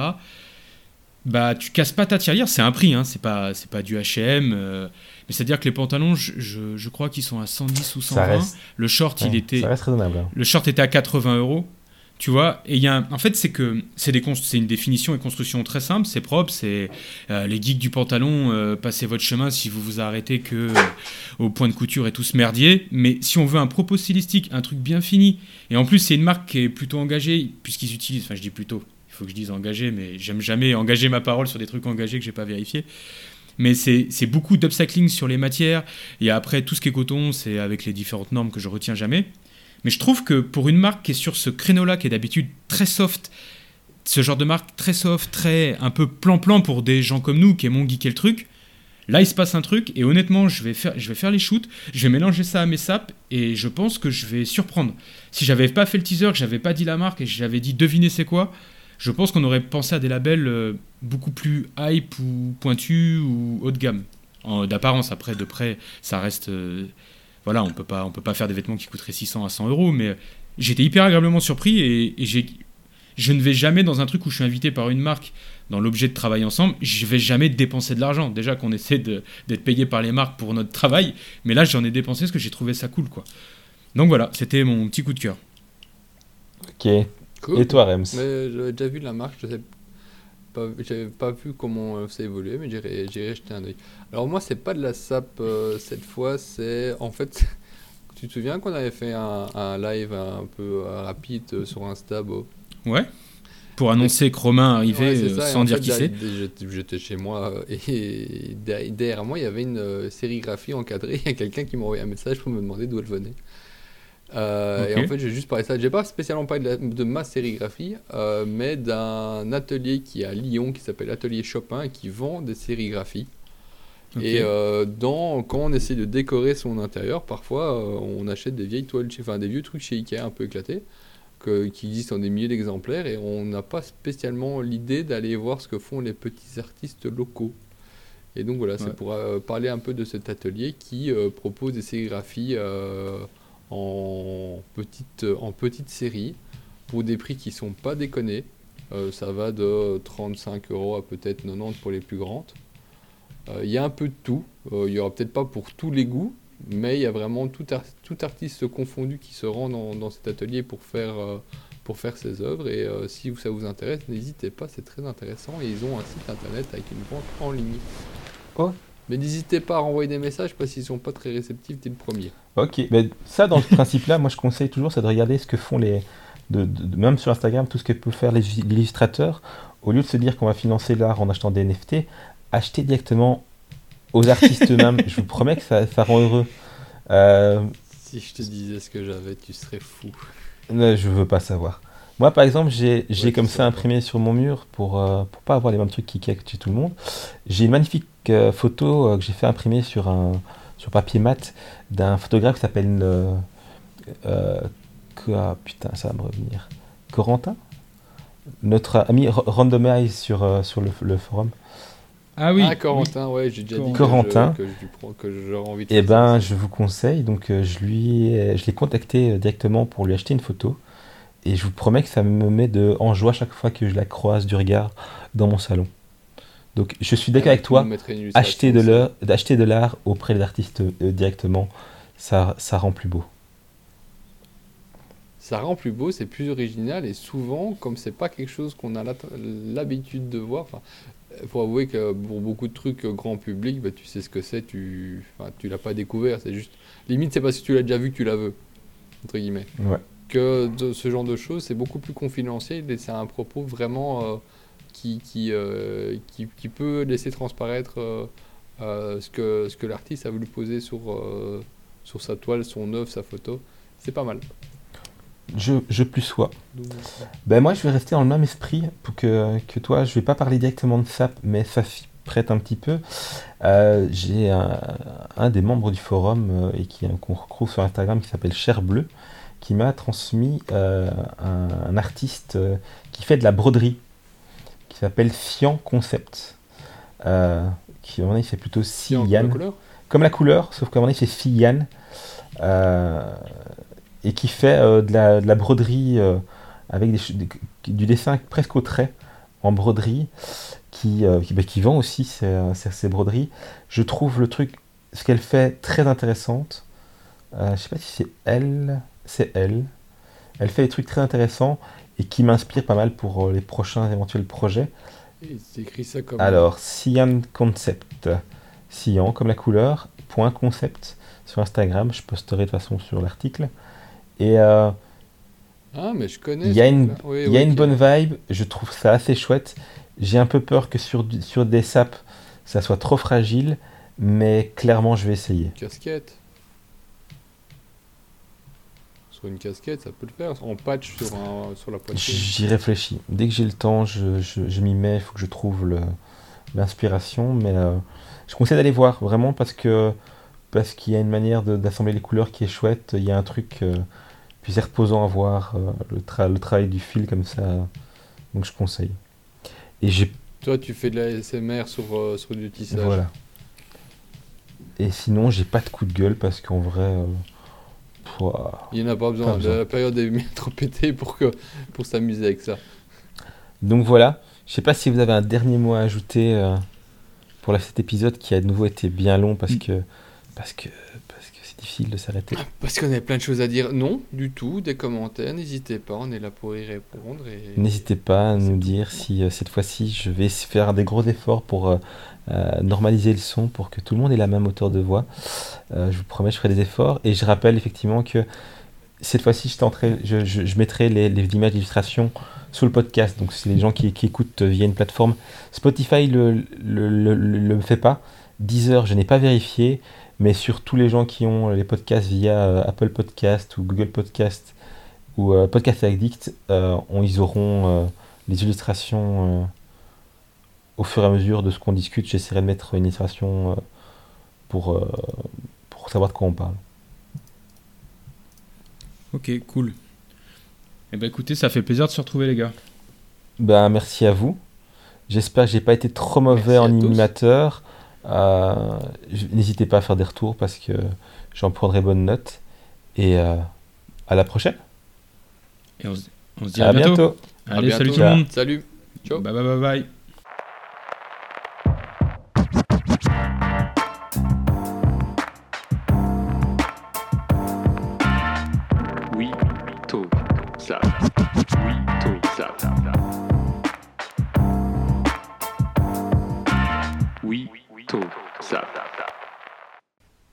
Bah moi je suis prêt, j'appuie sur le bouton quand vous voulez.